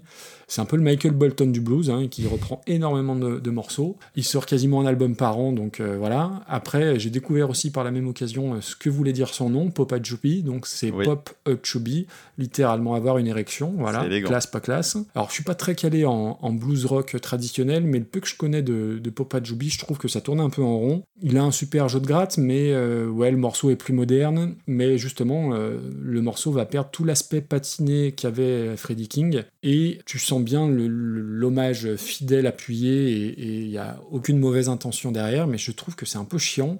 Et il y a un petit truc qui me chiffonne, c'est qu'à chaque fois, avec ce genre de- d'artiste, de, de musicien, il y a un petit côté quand même euh, démonstration, et, vas-y que je te fais un solo euh, qui va super vite. Et autant ça, ça pouvait m'impressionner à 15 ans, autant maintenant, euh, je trouve que c'est à chaque fois un petit peu en trop, et le, le morceau, il est en plus plus long que la version originale, et il n'y a pas besoin de rajouter une minute de plus. Donc oui, c'est bien exécuté, c'est carré, c'est bien foutu, mais de tous les morceaux du jour, je pense que c'est celui que j'ai le plus vite oublié. hein. je parle de la reprise, hein, évidemment. Autant, tu vois, même euh, Burning Down the House, que j'ai pas trop aimé, je l'avais dans la tête, je m'en suis souvenu, je l'ai réécouté. La chanson de Popa Chubby, sa version, je l'ai réécoutée pour le bien de l'émission, mais euh, ouais, ça m'a un peu ennuyé en vrai. Euh, Même si j'ai beaucoup aimé la version originale. Je sais pas toi ce que tu en penses. Enfin, je pense que t'as pas aimé. Me trompe-je. Que j'ai pas aimé laquelle, Freddie King ou Papa Chubby? Euh, Popa Chubby. Bah en fait, euh, déjà, c'est une des chansons qui, dans la playlist, euh, c'est un petit peu comme Happy Together, là, qui donnait le sourire. Same Old Blues, c'est peut-être la chanson qui porte le mieux son nom de toute la liste. Ah oui, ça oui. Enfin voilà, c'est le blues séminal. euh, et inutile de dire, on l'a déjà répété euh, plein de fois, c'est un type de musique qui, moi, m'ennuie. Même la version de Freddie King qui est très bien faite. Je vais pas dire que c'est une mauvaise chanson parce que ce serait vraiment con de ma part. Je vais pas Ah le faire, ce serait débile. classe. C'est une très très bonne chanson, mais jamais j'écouterai ça de mon côté. Ah, à ce point-là. Bon, évidemment, le but n'est pas de s'intéresser aux paroles dans, un blues comme celui-là, encore que ça se discute. Quand tu vois que les paroles, c'est un mec qui pleure parce qu'il pleut et il se rend compte que en fait c'est tout le temps pareil et du coup il est triste. Ah purée. Ouais, mais les paroles, on en a déjà parlé, Damien, c'est accessoire. Ouais, mais dans le blues, en fait, le, le principe du blues, c'est la lamentation. Alors moi, ça me pose pas de problème. Mais quand la lamentation, elle repose sur le temps qu'il fait dehors, ça me, franchement, ça, ça me gave. Ouais, mais c'est chiant la pluie, il a raison. Hein. Mais non, mais après, ça, ça fait sale gosse. Il y en a qui vont me dire Ah non, mais c'est plus compliqué que ça. Oui, alors c'est vrai que c'est une très jolie chanson. Il y a des jolis chœurs, Ah ouais. c'est très bien fait. Mais c'est méga convenu, je suis désolé. Et si vous dites le contraire, c'est que vous êtes de mauvaise foi. Plus que moi encore. Il y a juste euh, deux choses euh, que je voulais relever. Tu as parlé de la sangle qui était sur l'épaule droite. Il y a une autre particularité dans le jeu de Freddie King. C'était peut-être d'ailleurs le seul truc que je savais de lui. C'est qu'il jouait au doigt en fait. D'accord. Il avait, euh, alors je sais plus si c'est un onglet euh, sur le pouce et euh, ou s'il jouait avec son ongle justement, mais il avait un, un type d'onglet un peu particulier que tu mets à Ah, l'index. oui, j'ai vu ça en plus dans la vidéo. je suis- Et euh, alors je sais pas si c'est le même qu'on utilise pour jouer au banjo. Il y a, il y a ça chez les banjoistes, je sais pas comment on dit. C'est d'ailleurs un espèce d'onglet avec un bout en métal recourbé au niveau de l'index. Alors j'ai déjà essayé de jouer avec ça. C'est, je, je sais pas comment on fait. Alors sachant qu'il y, y a un autre truc aussi qui m'a fait marrer, c'est la fin du morceau. La fin du morceau, c'est la fin blues. Et euh, ça m'a rappelé, un, je sais pas si tu connais le sketch de François Pérus des 2 minutes du peuple sur les fins de morceaux qui sont toujours les mêmes. Euh, non, j'avoue, je. c'est sur les, sur les morceaux qui se finissent toujours de la même manière. Et donc du coup, il s'amuse à dire tiens, ça c'est la fin blues. Donc ça fait limite, je crois que c'est tin, tin, tin, pom. Et là, il s'amuse à faire des chansons euh, qui ont rien à voir, genre tu sais un truc en arabe et tout, euh, genre et, et là, ce coup à la fin, il fait tin, tin, tin, pom. Bah, voilà, je te ferai écouter ça. C'est drôle. François Pérus. Ouais, ouais, il y a des trucs très très bien. Il y a du déchet évidemment, mais il y a des trucs très très drôles. Donc pour euh, en arriver à Popa Choubi, donc Popa Choubi, passons sur le jeu de mots euh, ridicule. Comment dire? Je vais pas dire que j'ai pas aimé la reprise parce que je trouve que c'est intéressant pour un guitariste en fait. Oui. C'est-à-dire ouais. que le, le blues m'ennuie euh, à écouter vraiment. Par contre, tu me mets dans une salle de concert avec Popa Choubi devant moi, je pense que je prendrais plaisir à le regarder. Est-ce que je prendrais plaisir à le regarder pendant une heure et demie? Je suis pas sûr. ouais. J'en doute. J'en doute un peu. Un showcase d'une demi-heure, j'en serais ravi. Plus, je pense qu'au bout d'un moment, je finirais par tourner les talons et me barrer parce que euh, ça va quoi. C'est intéressant le, le blues, hein, je dis pas le contraire, euh, mais tu vois, c'est con, mais j'ai vraiment l'impression que t'as ton bluesman préféré et finalement, si c'est un assez bon bluesman, il t'aura déjà tout dit. Hmm. Et en l'occurrence, euh, mon bluesman préféré, c'est Stevie Ray Vaughan. Et Stevie Ray Vaughan, bah, il est inspiré de Freddie King. Et j'aime tellement l'énergie qu'avait Stevie Ray Vaughan et, et son côté. Ouais, il y a un côté sale gosse dans sa façon de jouer et tout ça que là, un morceau comme celui-là, je m'ennuie. Et euh, la seule personne que j'ai vu jouer du blues vraiment de façon ludique, Ouais. intéressante, sympa et tout ça, et communicative, c'est Paul Gilbert. Ah, ok. Pourtant, c'est un shreddeux, Mm. mais c'est un shreddeux qui a vraiment une musicalité de, de dingue. C'était la première fois que je voyais un concert de blues qui me faisait vraiment plaisir. Mais oui, la version de Papa Chubby, le seul truc que je lui prête, c'est le fait qu'il ait dans son jeu des trucs intéressants, notamment les changements de micro. Si vous tendez l'oreille, vous allez voir le timbre de la guitare change méga drastiquement, parfois dans la même phrase. Et en fait, pour ça, bah, en fait, il passe de son micro euh, manche à son micro chevalet et il arrête pas de faire des allers-retours comme ça et ça donne vraiment une couleur mais qui est c'est une richesse de jeu qui est dingue et je, je tuerais pour savoir jouer avec autant d'aisance et savoir euh, et en même temps j'ai pas du tout envie d'écouter ça donc ça doit être super agréable à, à jouer ça doit être super agréable en concert pendant un temps limité en CD j'ai du mal à voir vraiment l'intérêt quoi Je pense qu'il a de toute façon un public de guitaristes, ce, ce type-là. Ouais, bah en plus, euh, Popa Chubby, c'est dans le milieu du blues, c'est pas le plus connu de tous, mais il fait les couves régulièrement des guitares part et des trucs comme ça. Donc il est connu par les gratteux. Je suis pas certain que dans les personnes qui sont fans de blues, ce soit le premier nom qui vienne. Ah ouais? Je pense que c'est plus un blues de guitariste Ouais. que le blues, quoi. Oui, oui, tout à fait. Et en même temps, les fans de guitare, euh, s'ils aiment pas le blues, ils s'intéresseront pas à Popa Chubby. Mm, complètement. Donc il a une espèce de marché de niche comme ça. Bon alors du coup, on en fait quoi de ça? Moi, ça me semble pas très inspiré. Non, non, il n'y a, y a pas grand-chose à en dire, en fait, selon moi. Tiens, on avait la reprise de guitare euh, de Nessun Norma, si on veut partir sur un truc Ah oui, euh, oui, oui, comparable. euh, c'est un bon point de départ. Après, on va ajuster, effectivement. Euh, très bonne idée. Il est en 79e position pour l'instant. Après, je trouve que Nessun Dorma a apporté euh, une originalité supérieure. Ah bah oui, un blues qui reprend un blues. euh. Donc, euh, pour moi, Popa Chubby, on doit mettre ça en dessous. Après, c'est un exercice. hein. Le, le blues, c'est de la musique de reprise, c'est comme le jazz. hein. Ouais, complètement. Qu'est-ce que t'en penses par rapport à Limp Bizkit? Écoute, euh, moi, je préfère. euh, c'est terrible, hein, cette phrase, mais je préfère écouter Limp Bizkit. Ah, J'adore te faire dire ça. Ah, Je le dis à chaque fois, j'ai l'impression. Est-ce que tu préfères écouter Julien Doré? Non, faut, non, faut pas pousser quand même. ah, Je préfère écouter euh, In the Army Now. Ouais, allez, ok. Ça te va si on le met en dessous? Allez, très bien. Eh bien, on va parler maintenant de la chanson Shout de Tears for Fears reprise par Bernoft avec euh, un remix en fait fait par les C2C. Alors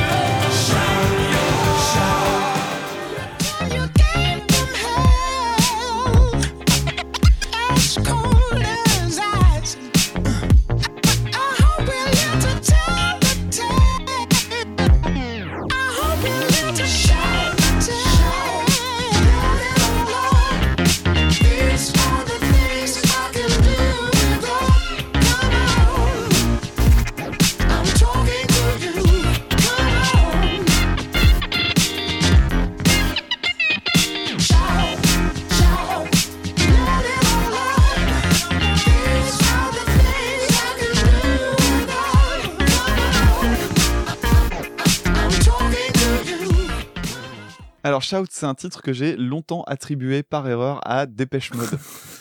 Et euh, je me suis Bah, rendu compte que euh. Madame à la maison était du même avis. En fait, il y a plein de choses qui ressemblent à du Dépêche Mode. Ouais. T'as la, la gravité dans le thème de synthé, t'as le côté euh, proto-indus avec la boîte à rythme et tout ça. Même la voix, finalement, elle est pas si éloignée que ça Tout à fait. de, de ce qu'on entend chez Dépêche Mode. Et j'adore cette chanson. Shout, c'est une chanson mais que j'aime, mais d'amour. Mais vraiment, vraiment, vraiment. J'ai l'impression qu'elle est absolument imparable. Et Tears for Fears, il y avait déjà un petit truc ce que je connais pas beaucoup. Hein, Tears for Fears, tu vois, on était, on avait parlé de Mad World. Je suis très content de les voir revenir avec un morceau comme Shout dans le classement. Mais euh, Shout, c'est gigantesque comme morceau. Il y a un truc qui est rigolo, c'est un morceau parfait pour illustrer l'utilisation du triangle. On avait déjà parlé, je crois, du triangle pour un autre morceau. ouais. Mais il y a un triangle pendant tout le morceau. Et c'est un morceau qui est vachement long, en fait. Alors, il y a un radio edit qui doit durer 4 Ah bah minutes. voilà, c'est la question que j'allais te poser. Tu hein. voulais savoir si j'avais écouté la version de 4 ou de 6, c'est ça? Euh, non, euh, je me... en fait, ma- la question que je me posais, c'est euh, qu'il devait forcément y avoir une version radio à l'époque, parce que 6 minutes 33, c'est beaucoup trop long. Ouais, voilà. Bah, en fait, il y a une version edit qui était apparemment pour le marché américain. D'accord. Et je suis pas certain que la version edit ait été euh, diffusée euh, dans d'autres pays. Après, on connaît aussi la France euh, et ses radios euh, super intelligentes qui coupent le solo d'Hotel California, donc je serais pas étonné qu'ils aient coupé après le pont, parce qu'en fait, le morceau est très facilement coupable. Oui, Tu oui. peux le couper avant le break, hein, donc c'est parfait. Donc oui, c'est une version de 6 minutes, effectivement. C'est un morceau qui est super répétitif, et en même temps, je trouve que c'est sa force. Et il est bourré de, de- de petites nouveautés au fur et à mesure. Donc en fait, en gros, le squelette bouge pas. Ouais, euh, Et à côté, derrière, derrière, on va mettre un sax, puis après, on va mettre une guitare électrique, puis on va mettre un solo de guitare. Tu prends plaisir à écouter chaque couplet, chaque passage, parce qu'à chaque fois, il sonne en même temps complètement pareil, et du coup, tu es content de réentendre la même chose. Et en même temps, tu as toujours un petit truc en plus, ça fait plaisir. Et je trouve que c'est un des refrains les plus marquants euh, de, de cette période-là, des années 80. C'est grandiose. Alors après, pour ce qui est de la version qu'on a entendue tout à l'heure, c'est un peu compliqué. On nous a proposé donc la version de C2C. Alors, j'ai pas trouvé la version de C2C euh, tout seul. Et pour euh, cause, puisque c'est pas une version de C2C, c'est un remix d'une version d'un certain Bernoft.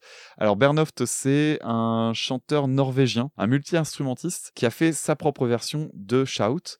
Euh, version qu'il fait à la guitare acoustique et euh, en fait une loop station. Donc il boucle et puis il rajoute un synthé, un truc, un machin. Enfin bref, il fait un- une version tout seul Oui. qui est assez intéressante, qui est pas non plus euh, oufissime. hein. Je me suis un peu fait chier devant, mais c'est intéressant et c'est surtout euh, balèze parce que techniquement, utiliser un looper, moi je suis toujours impressionné par les gens qui arrivent à faire ça. Mais surtout, bah, débarque derrière C2C. Alors C2C, c'est un, un groupe de DJ français qui a eu une carrière assez dingue parce qu'ils ont en fait euh, écumé les concours de DJ parce que oui, il y a des concours de DJ en groupe Ouais. et ils ont eu des, euh, bah, des prix mondiaux euh, de meilleurs groupes euh, mondial de DJ. Alors, un concert de DJ, c'est assez particulier parce qu'on voit juste quatre mecs derrière des, MacBook Pro, quoi. La seule fois où j'en ai vu dans ma vie, c'était Chinese Man et c'était génial. C'est-à-dire que c'est très difficile à imaginer que c'est cool de regarder quatre mecs derrière un ordi. Mais en fait, si les gens mixent en direct, tu t'en rends compte très très vite parce que c'est impressionnant de voir un, un groupe de DJ qui arrive à rendre organique quelque chose qui se passe sur un écran. C'est assez balèze et enfin parce qu'il n'y a pas que l'écran, hein. faut pas faut pas schématiser non plus. hein. Ils ont plein d'outils autour d'eux. Et euh, la fois où j'ai vu Chinese Man le faire en, en vrai, tu vois qu'en fait c'est un exercice de communication Ouais. permanent. Ils arrêtent pas de se regarder, ils s'écoutent, ils entendent. Et c'est un peu comme au jazz, hein. t'en as un qui va décider de prendre une part à un moment, qui va décider de rajouter un truc nouveau parce que le but c'est pas de reproduire à l'identique. Et c'est super impressionnant. Et si tout ci c'est pas des manches dans le domaine, loin de là, hein. bon bah évidemment ils ont été euh, récompensés pour ça. Et une version, une chanson de C2C, ça se reconnaît en, en à peu près 15 secondes. Euh, J'en connais assez peu, mais elles ont toutes la même patte. Euh, je suis pas archi fan, cela dit, de ce que c'est, parce que je trouve que c'est parfois un peu trop chargé. Et c'est le cas d'ailleurs pour celle-là. Et en même temps, c'est chargé et ça sonne super généreux. C'est euh, méga bien produit et tu sens que c'est des gens qui adorent la musique et qui se font plaisir et qui essaient de t'en donner plein.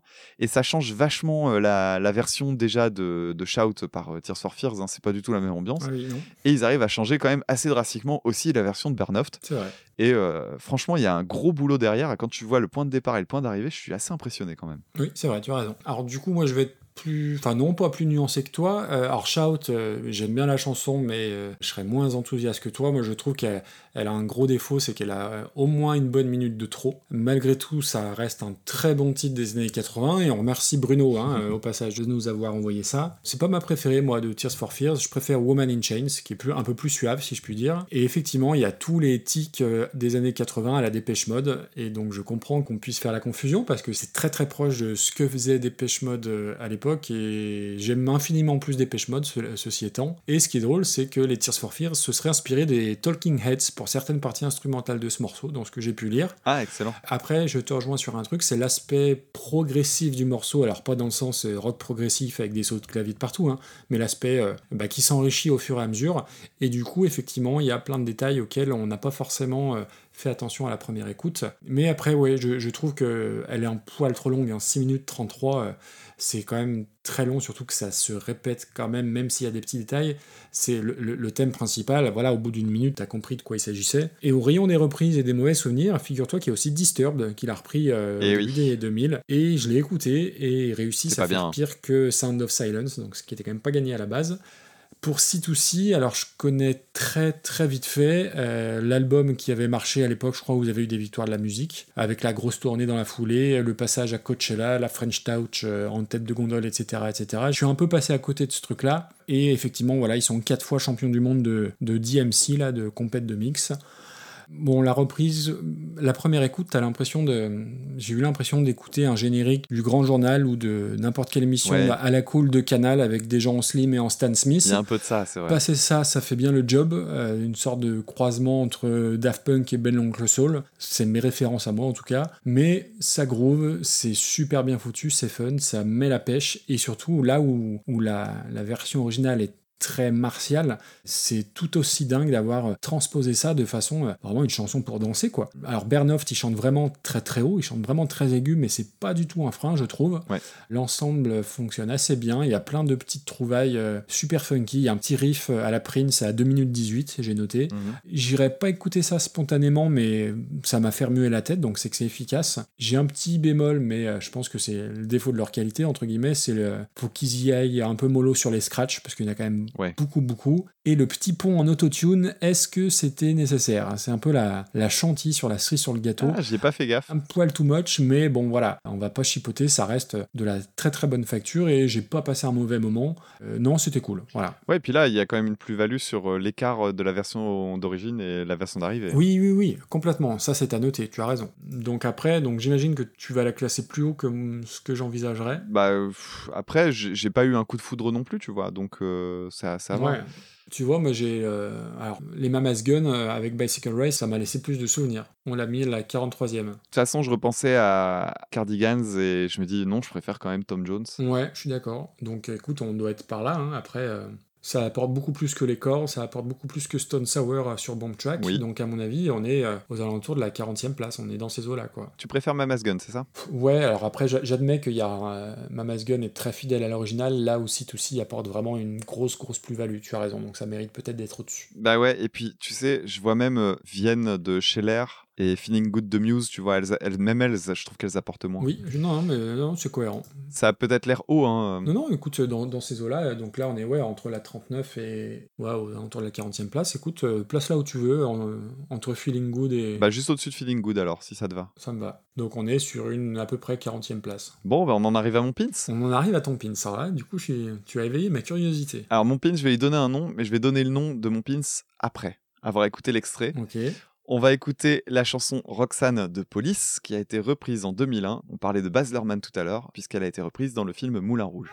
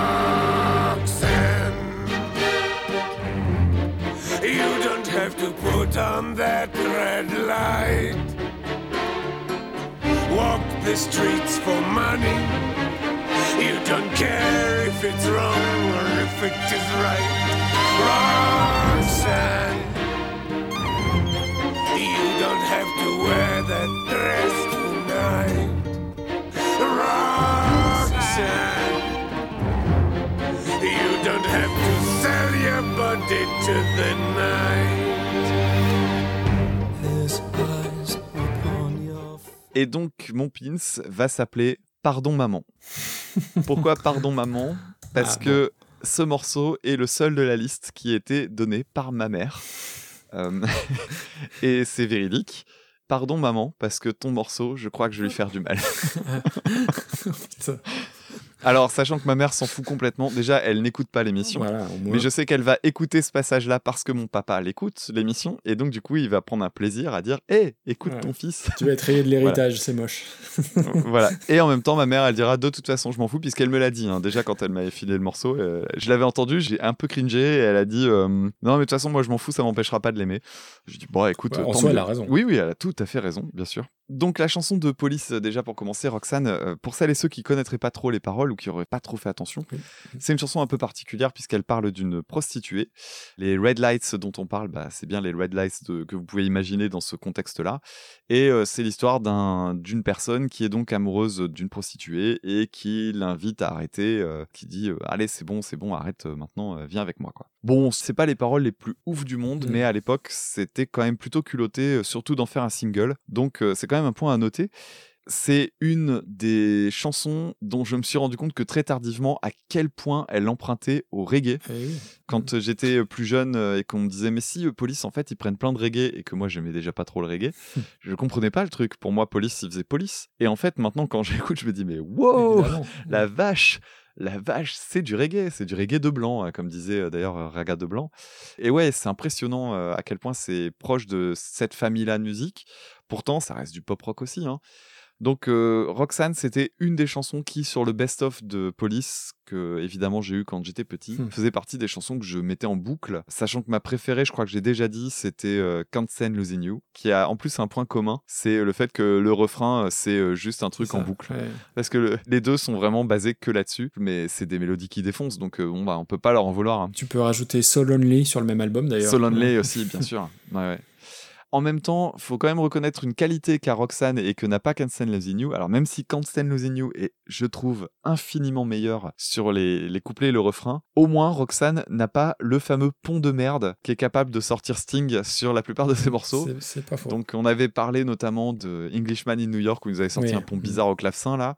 Euh, le pont de Can't Stand Losing You, il est complètement euh, délirant par rapport à la qualité Ouais. du, du morceau. Le, le pont, tu comprends pas ce qui arrive. Et euh, dans le cas de, de Roxanne, il n'y a pas de pont. Donc au moins, c'est cool, il n'y a pas d'erreur, il n'y a pas de faute de goût. Ça roule. C'est vrai. Donc c'est une chanson que j'aime vraiment bien. Alors, petit point, elle a un défaut pour toi, c'est qu'elle a un- le fade out le plus emblématique de, que tu puisses imaginer. Quand j'étais petit, je savais pas trop ce qu'étaient les fade out, mais euh, si tu me demandais de donner une chanson qui avait le son long, comme dirait Renaud, parce que c'était comme ça que Renaud appelait ça, donc pour moi c'était les chansons qui avaient le son long. Eh bien, c'était celle-là que je me mettais en tête parce qu'en plus de ça, le... il y a un point de départ pour le fade out, c'est l'utilisation du tom. C'est-à-dire qu'à la fin, c'est Oui. et c'est à ce moment-là que le son descend. Donc voilà, donc ça c'était le petit point euh, fade out, je te l'ai coupé sous le pied. Alors ensuite, pour ce qui est de Moulin Rouge. Donc Moulin Rouge, j'ai jamais vu le film, je le précise, parce que simplement ça m'intéresse pas. Je suis pas euh, absolument réticent au cinéma de Baz Luhrmann, mais je connais ses défauts et clairement j'ai pas envie d'y aller. Euh, J'avais beaucoup aimé moi euh, Roméo plus Juliette. J'ai jamais re-regardé depuis, mais euh, hein. je suis très très client de Shakespeare. J'ai j'ai lu énormément de ses pièces il y a quelques années et ça fait partie de mes plus gros coups de foudre de littérature. Et la lecture que j'en faisais à chaque fois, je me disais, mais bordel, Shakespeare, c'est un punk. C'est vraiment un gros quepon. C'est à la fois outrancier, c'est drôle. Même dans les tragédies, il te fait des, blagues qui sont vraiment amusantes. T'as des scènes que tout le monde voit comme des trucs ultra tragiques, alors que ben, ça peut être joué autrement. Je pense notamment à la scène de To Be or Not To Be. Euh, je parle pas non plus de la refaire façon Arnold Schwarzenegger non plus. Pour la ref, c'est Last Action Hero. hein. Bref, il y a des tas de choses qui sont intéressantes. Et donc, quand Baz Luhrmann avait fait Roméo plus Juliette, je, je trouve juste que, ben oui, il a fait une version bah, complètement délurée, mais qui aurait sans doute plu au monsieur. Mais après, Baz Luhrmann, c'est un cinéma qui est ultra outrancier, plein de couleurs, qui en fait des kilos caisses, euh, voilà. Et donc, ben, la musique, elle est à cette image-là. C'est un des trucs les moins subtils que j'ai entendu de ma vie, notamment dans l'utilisation de la voix rauque. Alors, je sais pas trop comment ça se goupille dans le film, ça doit être un personnage particulier, mais le Roxane avec sa voix de cancéreux là, c'est vraiment spécial. C'est Garou en phase terminale. ah ouais, un ouais, c'est vraiment particulier. Alors, je dis pas que c'est nul. Si, tu peux. Mais c'est, c'est, ouais, je sais pas, je, je sais pas parce que vraiment j'ai vu, enfin, tu vois, en commentaire YouTube machin, t'avais des gens qui disaient, mais vous parlez tous de la voix d'Evan McGregor. Alors c'est vrai que la voix d'Evan, il chante bien Evan McGregor. Il chante bien, voilà. Mais c'est une voix de comédie musicale. Franchement, on s'en fout. hein. tu peux changer Evan McGregor et mettre quelqu'un d'autre, euh, il trouvera la même voix en 5 Ouais, mais j'aime bien Ewan McGregor. Oui, euh, moi aussi je l'aime bien euh, parce qu'il a joué euh, notamment dans. euh, Trainspotting et mince. Petit meurtre entre amis que j'aime beaucoup. Ah oui, Très bon film, ça. Alors moi j'avais en tête un film de Woody Allen, euh, mais comme je déteste Woody Allen, Ah, le sortilège du scorpion de Jade, non, c'est pas celui-ci, je sais Euh, c'est Le rêve de Cassandre Ah, qui était très bien. Et en fait, il y a un truc qui va pas, c'est que c'est une reprise et en même temps, c'est pas complètement une reprise. Ouais, Alors c'est normal parce que le truc est censé durer plus longtemps, machin, mais en fait, il- vraiment, c'est une repompe parce qu'il réutilise les mêmes paroles, la même ligne de chant, mais derrière, l'instrumental suit pas. C'est un tango le plus classique qu'on puisse imaginer. Et à la limite, j'aurais trouvé ça plus intéressant, plus rigolo si les personnes qui étaient derrière les arrangements s'étaient amusées à essayer de reprendre carrément le thème, même musical, de euh, Roxane. Et ils le font pas. Du coup, t'as juste les paroles calquées sur un tango. Et c'est pas fifou, quoi. Et en plus, c'est long. Ouais. Après, il faut aussi comprendre que euh, c'est particulier. Le cinéma de Baz Luhrmann est basé sur la référence permanente. Et Moulin Rouge est apparemment le cas d'école. Moulin Rouge, c'est tiré de La Dame aux Camélias, donc euh, de Dumas. Et La Dame aux Camélias avait déjà inspiré la Traviata. Alors, je vais faire une parenthèse à propos de la Traviata. Donc, euh, désolé, je, fais je prends un peu des chemins de traverse, mais je vais vous recommander un truc cool. La Traviata a une adaptation, euh, donc c'est donc un opéra, c'est Verdi. Et il a été adapté, alors la mise en scène, j'ai noté, c'est Simon Stone, Simon Stone, je sais pas trop comment on le dit, avec Pretty Yende. Alors Pretty Yende, c'est juste la sensation de l'opéra de ces dix dernières années. C'est une chanteuse éblouissante. J'ai eu la chance de la découvrir en vrai, puisque le seul opéra que j'ai vu de ma vie, c'était le Barbier de Séville, et c'était elle qui était en tête d'affiche. Je la connaissais pas du tout. Ok. Je savais pas du tout que j'allais voir euh, une des chanteuses d'opéra les plus impressionnantes du moment. Vous êtes bien sûr France Culture. Oui. Bah écoute, euh, pourquoi pas non, hein. mais c'est très, très intéressant. Après tout, ouais. on a parlé d'Adamo tout à l'heure. Tout à euh, fait. on peut faire autre On est chose. polyvalent. Et donc Pretty Yende, ouais, très très impressionnante dans le Barbier de Séville. Donc du coup, tu ressors du- de l'opéra, tu fais mais c'était qui cette femme? Et en fait, je me suis rendu compte que ben elle avait, elle- elle- clairement, elle faisait l'unanimité. Et donc elle a fait une adaptation, elle a joué dans l'adaptation de la Traviata. Et l'adaptation de la Traviata, elle est rigolote parce que euh, celle dont je parle. C'est quand même un opéra dans lequel tu as une scène avec euh, des gens qui ont des godemichés collés sur le front. Et forcément, c'est toujours plus rigolo de voir un opéra avec des gens avec des godemichés sur le front que Ah oui. opéra sans personne avec un godemiché sur le front. Ça fait la différence. En fait, c'est juste qu'ils ont adapté la Traviata version moderne. Donc Pretty Yende, si tu veux, normalement c'est une courtisane dans l'histoire. C'est pour ça que je fais le lien avec Moulin Rouge. Moulin Rouge, en fait, partage le, le même pitch. C'est-à-dire que c'est une courtisane aussi qui a une maladie. Alors je sais plus, c'est la tuberculose ou la c'est phthisis. Alors je sais plus si c'est en français comment ça se dit. Donc voilà, ils ont la- elles ont la même maladie, elles ont le même statut en fait.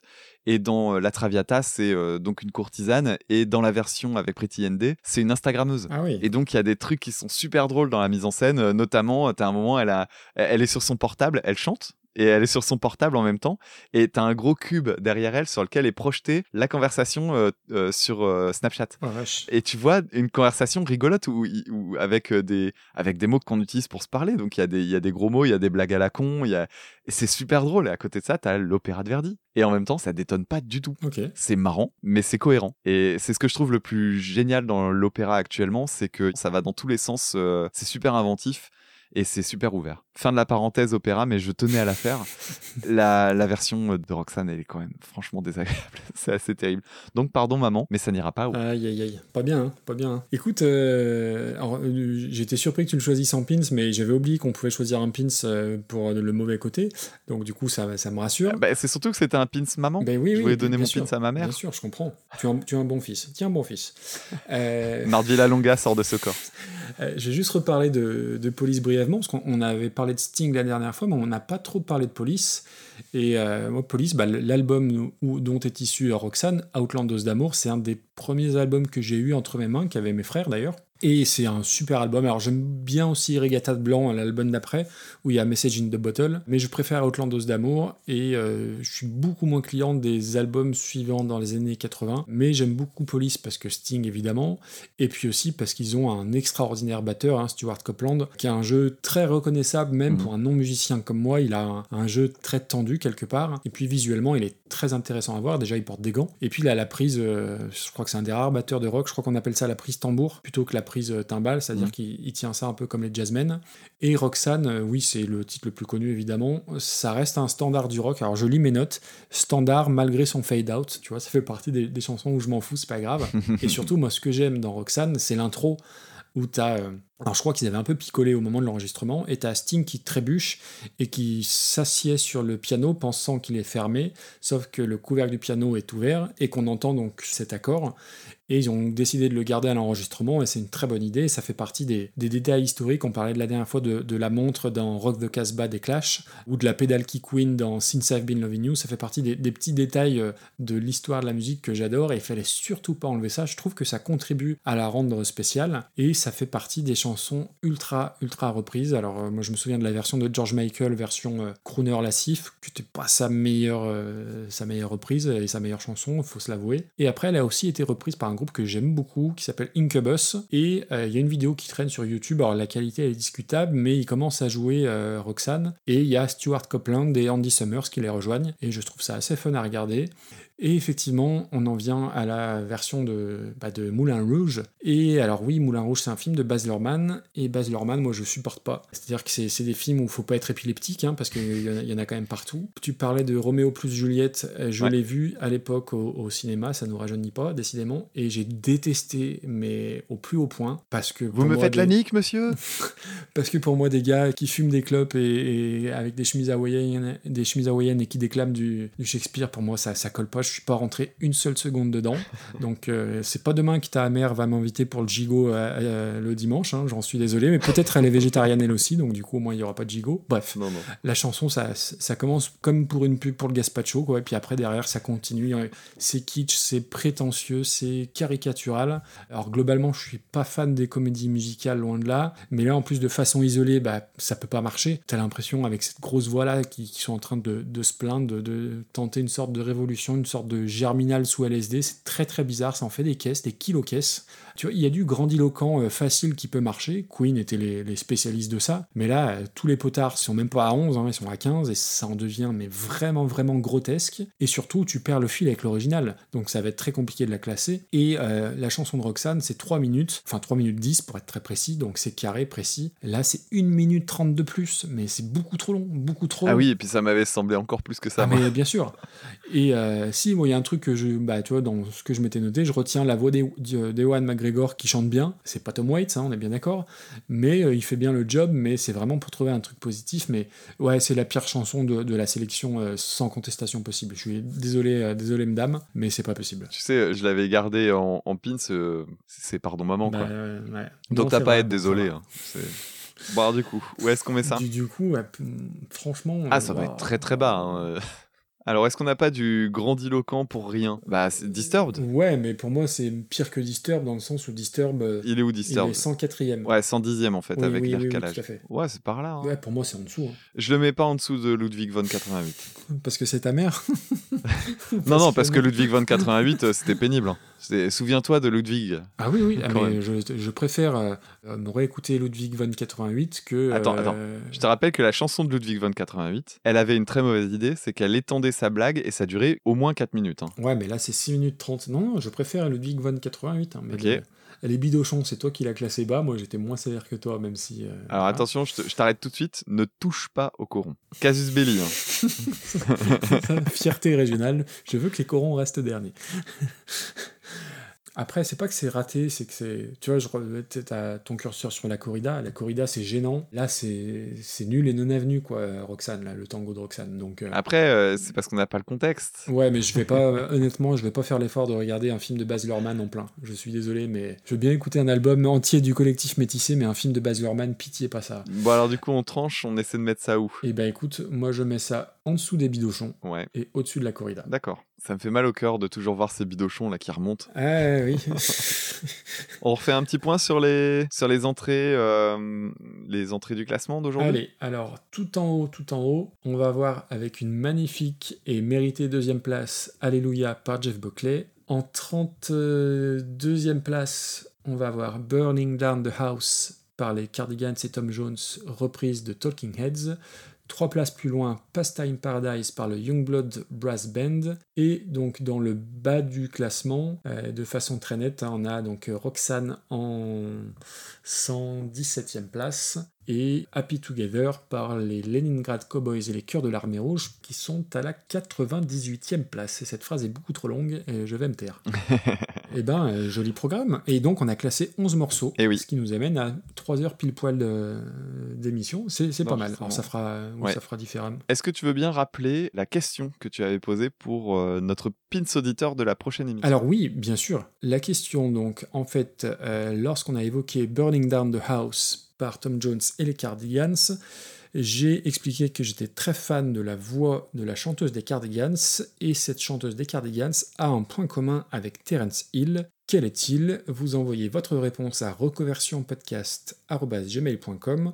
Celui ou celle qui me donne la bonne réponse ou le premier ou la première à me la donner, eh bien on mettra une de ces propositions en priorité dans le prochain épisode. J'espère que ça a été assez clair. On rappelle rapidement comment nous envoyer des listes pour celles et ceux qui voudraient euh, nous proposer de nouveaux morceaux. Pour ça, c'est très simple. Vous nous envoyez un mail avec euh, les chansons que vous souhaiteriez voir apparaître dans notre master list. Alors, on en a pas mal. hein. On en a combien là actuellement? On a dépassé les 750, je crois. Ah oui, on est à 750, je crois. Quelque chose comme ça. Mais à chaque mail qu'on reçoit, on en trouve des nouvelles à caser, donc euh, pas d'inquiétude, vous pouvez tenter le coup. Oui. Donc vous envoyez euh, entre 3 et euh, 10 morceaux, on va dire euh, vraiment maxi. Le 10 morceaux, c'est vraiment le maxi, s'il vous plaît. Parce qu'après, ça prend un temps de dingue et c'est compliqué. Un Greg. Trois morceaux, euh, comme on risque d'avoir des doublons, vous pouvez en mettre un petit peu plus, c'est pas un problème. Donc vous envoyez ça soit à reconversionpodcast.gmail.com ou écoute ça podcast at gmail.com. Ouais. Et vous pouvez vous amuser à faire des cachotteries euh, selon la personne à qui vous l'envoyez, mais on vous spoil, on se les envoie derrière. Donc il n'y a pas de problème. On partage tout, on est communiste, on on met tout en commun. Exactement, c'est comme ça. C'est notre côté Leningrad Cowboy à nous. C'est ça. Autre chose à ajouter? Eh ben écoute, euh, ton actu. Allez, qu'est-ce que tu nous prépares euh, bientôt dans, dans Écoute ça, Damien? Euh, là, pour l'instant, alors si, euh, avec l'avance qu'on a au niveau de l'enregistrement, donc il y a 15 jours, normalement, est paru un Zig de Pod, qui est donc devenu un format pérenne au fur et à mesure de l'année. C'est une très bonne idée. Donc je vous invite à, à le découvrir, à l'écouter, et du coup, bah, ça permet aussi à d'autres podcasts peut-être de rejoindre l'aventure, hein, parce que bah, du coup, on peut revenir un petit peu plus régulièrement sur ça. Euh, Zig de Pod qui en plus de ça a été ouvert aux auditeurs dorénavant puisqu'il est ouvert aux personnes qui suivent l'émission via Tipeee. Cool. C'est un des paliers, un des, un des, des plafonds, donc ça permet de- d'entrer un, un morceau dans une liste et pareil, je- j'en tirerai. Et puis donc à chaque épisode, il y aura trois podcasts plus un morceau proposé par un auditeur ou une auditrice, donc ça c'est plutôt cool. Et euh, normalement, la suite, j'ai pas tout à fait terminé, mais a priori, soit dans 15 jours sortira une analyse d'album que j'ai en tête depuis très longtemps sur, euh, normalement, si je dis pas de bêtises, une chanteuse française. Alors, c'est pas une chanteuse que je connais particulièrement bien, mais l'album me tient fort à cœur et partage quelques points communs avec le fameux épisode sur Camille. Donc, euh, ça me fait très plaisir de travailler sur elle. Mhm. Ou alors, si j'ai pas eu le temps de le terminer, c'est pas grave, ce sera celui d'après. Mais j'ai un deuxième épisode qui est prévu, un épisode thématique euh, sur une problématique très moderne, on va dire. Et euh, j'ai hâte de le faire aussi celui-là. Bon, super. Et toi, de ton côté, t'as un planning, un calendrier des prochaines sorties? Alors, de mon côté, tout dépendra de quand sera diffusé euh, cet épisode, mais euh, il est peut-être encore temps pour vous d'aller écouter l'épisode 49, donc, qui est sorti le 1er octobre, et en plus, un épisode un peu spécial pour moi, parce qu'il n'était pas forcément prévu. C'est une reprise de While My Guitar Gently Weeps, dont on a déjà parlé très, très, de très nombreuses fois dans l'épisode. Et alors c'est pas la reprise de Regina Spector, hein, je, je recycle pas à ce point-là, mais c'est une autre reprise qui m'est chère, où je suis tombé, euh, bah, je crois, le lendemain de l'enregistrement de notre épisode, du 10, je traînais sur YouTube et je suis tombé sur une version live. Alors je te le dis, de toute façon, l'épisode il sera sorti, c'est pas grave. Mhm. Euh, donc sur une reprise de Jeff Haley, donc le guitariste canadien, Et euh, bon, sa reprise, elle est connue, mais celle qui est connue, c'est une version album. Et là, c'est une version live au festival à Montreux. Et euh, voilà, elle m'a vraiment euh, tourneboulé. Donc, du coup, j'ai changé mes plans. J'en ai fait un épisode qui m'a pris pas mal de temps à préparer. J'espère que le rendu sera à la hauteur de, des émotions provoquées. Donc, ça. Et puis, sortira le 15 octobre, donc le 50e épisode de reconversion. Donc là, je peux pas Oh, en dire plus. Parce que du coup, je sais pas si ça sera paru à ce moment-là, mais ça sera un épisode très particulier euh, que je suis en train de monter petit à petit et euh, qui devrait être très très sympa. Voilà, je peux pas en dire plus, mais euh, voilà, ça devrait plaire à beaucoup de monde, euh, je l'espère. Voilà, voilà. Très bien. Bon, eh bien, on se retrouve dans un mois. dans un mois, hein, t'allais dire dans 15 jours, hein, à vous. Non, non, non, non, j'y arriverai pas. Donc, on se retrouve dans un mois pour la suite euh, de l'aventure euh, Super Cover Battle. On vous remercie euh, pour euh, tous les mails qu'on reçoit encore régulièrement, malgré le fait qu'on publie moins régulièrement. Il y a encore Oui, des personnes qui oui, découvrent oui. l'émission et qui prennent plaisir à nous envoyer des messages. Donc, on a toujours autant de plaisir à les lire. Continuez à nous envoyer des mails, ça fait toujours du bien, ça fait toujours plaisir. Et on vous remercie infiniment pour ça. Merci encore à toutes et à tous, et on vous dit au mois prochain. Ciao, ciao. Salut tout le monde.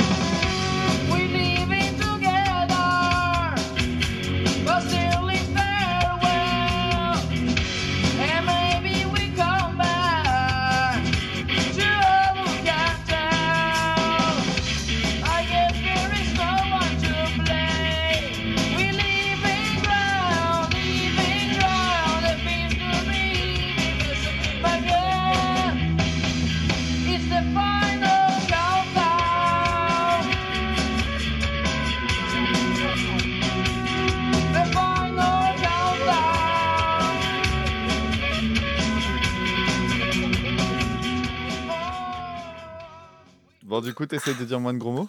Ah ben ça faisait partie des trucs que, que j'avais euh, que je m'étais noté de dire. Enfin de pas dire en l'occurrence, mais oui oui. Et c'est bon, t'as prévenu Fiston pour qu'il vienne faire un petit coucou? L'autre fois, ça a manqué. hein. Ah bon euh, ils sont ils sont couchés là, ils sont couchés. Mais je n'en ai pas l'abri qu'il y en ait un qui il y en ait un qui se lève. Alors ce qui est bizarre c'est que la dernière fois j'ai on a enregistré, j'étais euh, limite torse poil euh, à poil tellement il faisait chaud et que là j'ai une polaire. Ah Bah attends, ça me fait penser. Je, attends, je vais, je vais enlever mon pantalon. Parce que ça aussi dans les dans les bloopers Ouais, voilà, je, vais mettre, je vais mettre un short à la place parce que je vais avoir. euh, hop, Il y a le bruit de ma ceinture dans le micro et de ma braguette. Ah bah écoute. ah bah vas-y. Coucou les Ouais, auditeurs, un autre- coucou les auditrices. ambiance là. ouais. Voilà. Ça, c'est du bloopers de qualité. C'est les, les coups sur la table, c'est élégant. n'est-ce pas? Ouais. Bon. Bah, Attends, s'il y a ma mère qui écoute, je vais dire pardon maman. Comme ça, ça fait une deuxième, Ah bah, bien sûr. deuxième ref. Ah oui, du coup, on n'a pas décidé. On s'était pas mis Bah, d'accord voilà. sur un morceau. Putain. Ça y est, on, on, on enregistre pas pendant un mois, tout fout le camp. ok, moi j'ai une proposition. Vas-y, dis-moi. Je peux la, je peux la lancer au micro comme ça, euh, ça, ça ah ça bah, un peu oui, oui, oui, oui, oui, En plus, c'est ton pins, euh, c'est toi qui choisis, pas de problème. Alors, Fais-toi plaisir. pour le premier morceau, on s'est mis d'accord sur euh, la première. Trop, on s'est séparés d'un commun Ah. accord, tu sais, c'est un peu ça. Je vais la refaire, je vais la refaire, je vais la refaire. Je sens qu'on va, qu'on va se fighter. Mi gran noche, je sais pas comment on le dit. Ouais, je suis je, non habla espagnol. donc. Ouais, mi, mi Bon, on, on va faire une minute 22, je pense, sur ce morceau. Bah, va- Vas-y, si tu veux. Non, non, vraiment, je veux que tu y ailles en premier. C'est vrai? Oui. Alors, Il y a le je créneau. l'ai dit, hein, le Ah, créneau de ouais. nom, donc tu m'écoutes vraiment pas, en fait. Je reprends. Il y a... oh, mais merde. Mais, mais voilà, il joue, il joue au doigt, c'est assez particulier. Ça sent. Alors que moi, je, je pré- je préfère l'onglet à l'échalote, perso. Voilà. Ok, ok, Ah, ok. Tu, tu au Mais moi, je suis végétarien, donc euh, je, sais, je vois pas de quoi vous voulez parler, monsieur. Ah bon? C'est vrai? Ah oui, oui, je suis végétarien, tu savais pas? Ah bah je savais Bon, pas. bah. Ah bah non, j'avais- bah, on n'a jamais parlé de bouffe, euh, Damien. D'accord, très bien. bah. C'est super cover battle, pas super popiette battle. Bon, c'est pas de ma faute, c'est toi qui l'as mis sur le C'est toi qui l'as mis devant moi. D'accord, ok. Bon, bref. Très bien, très bien.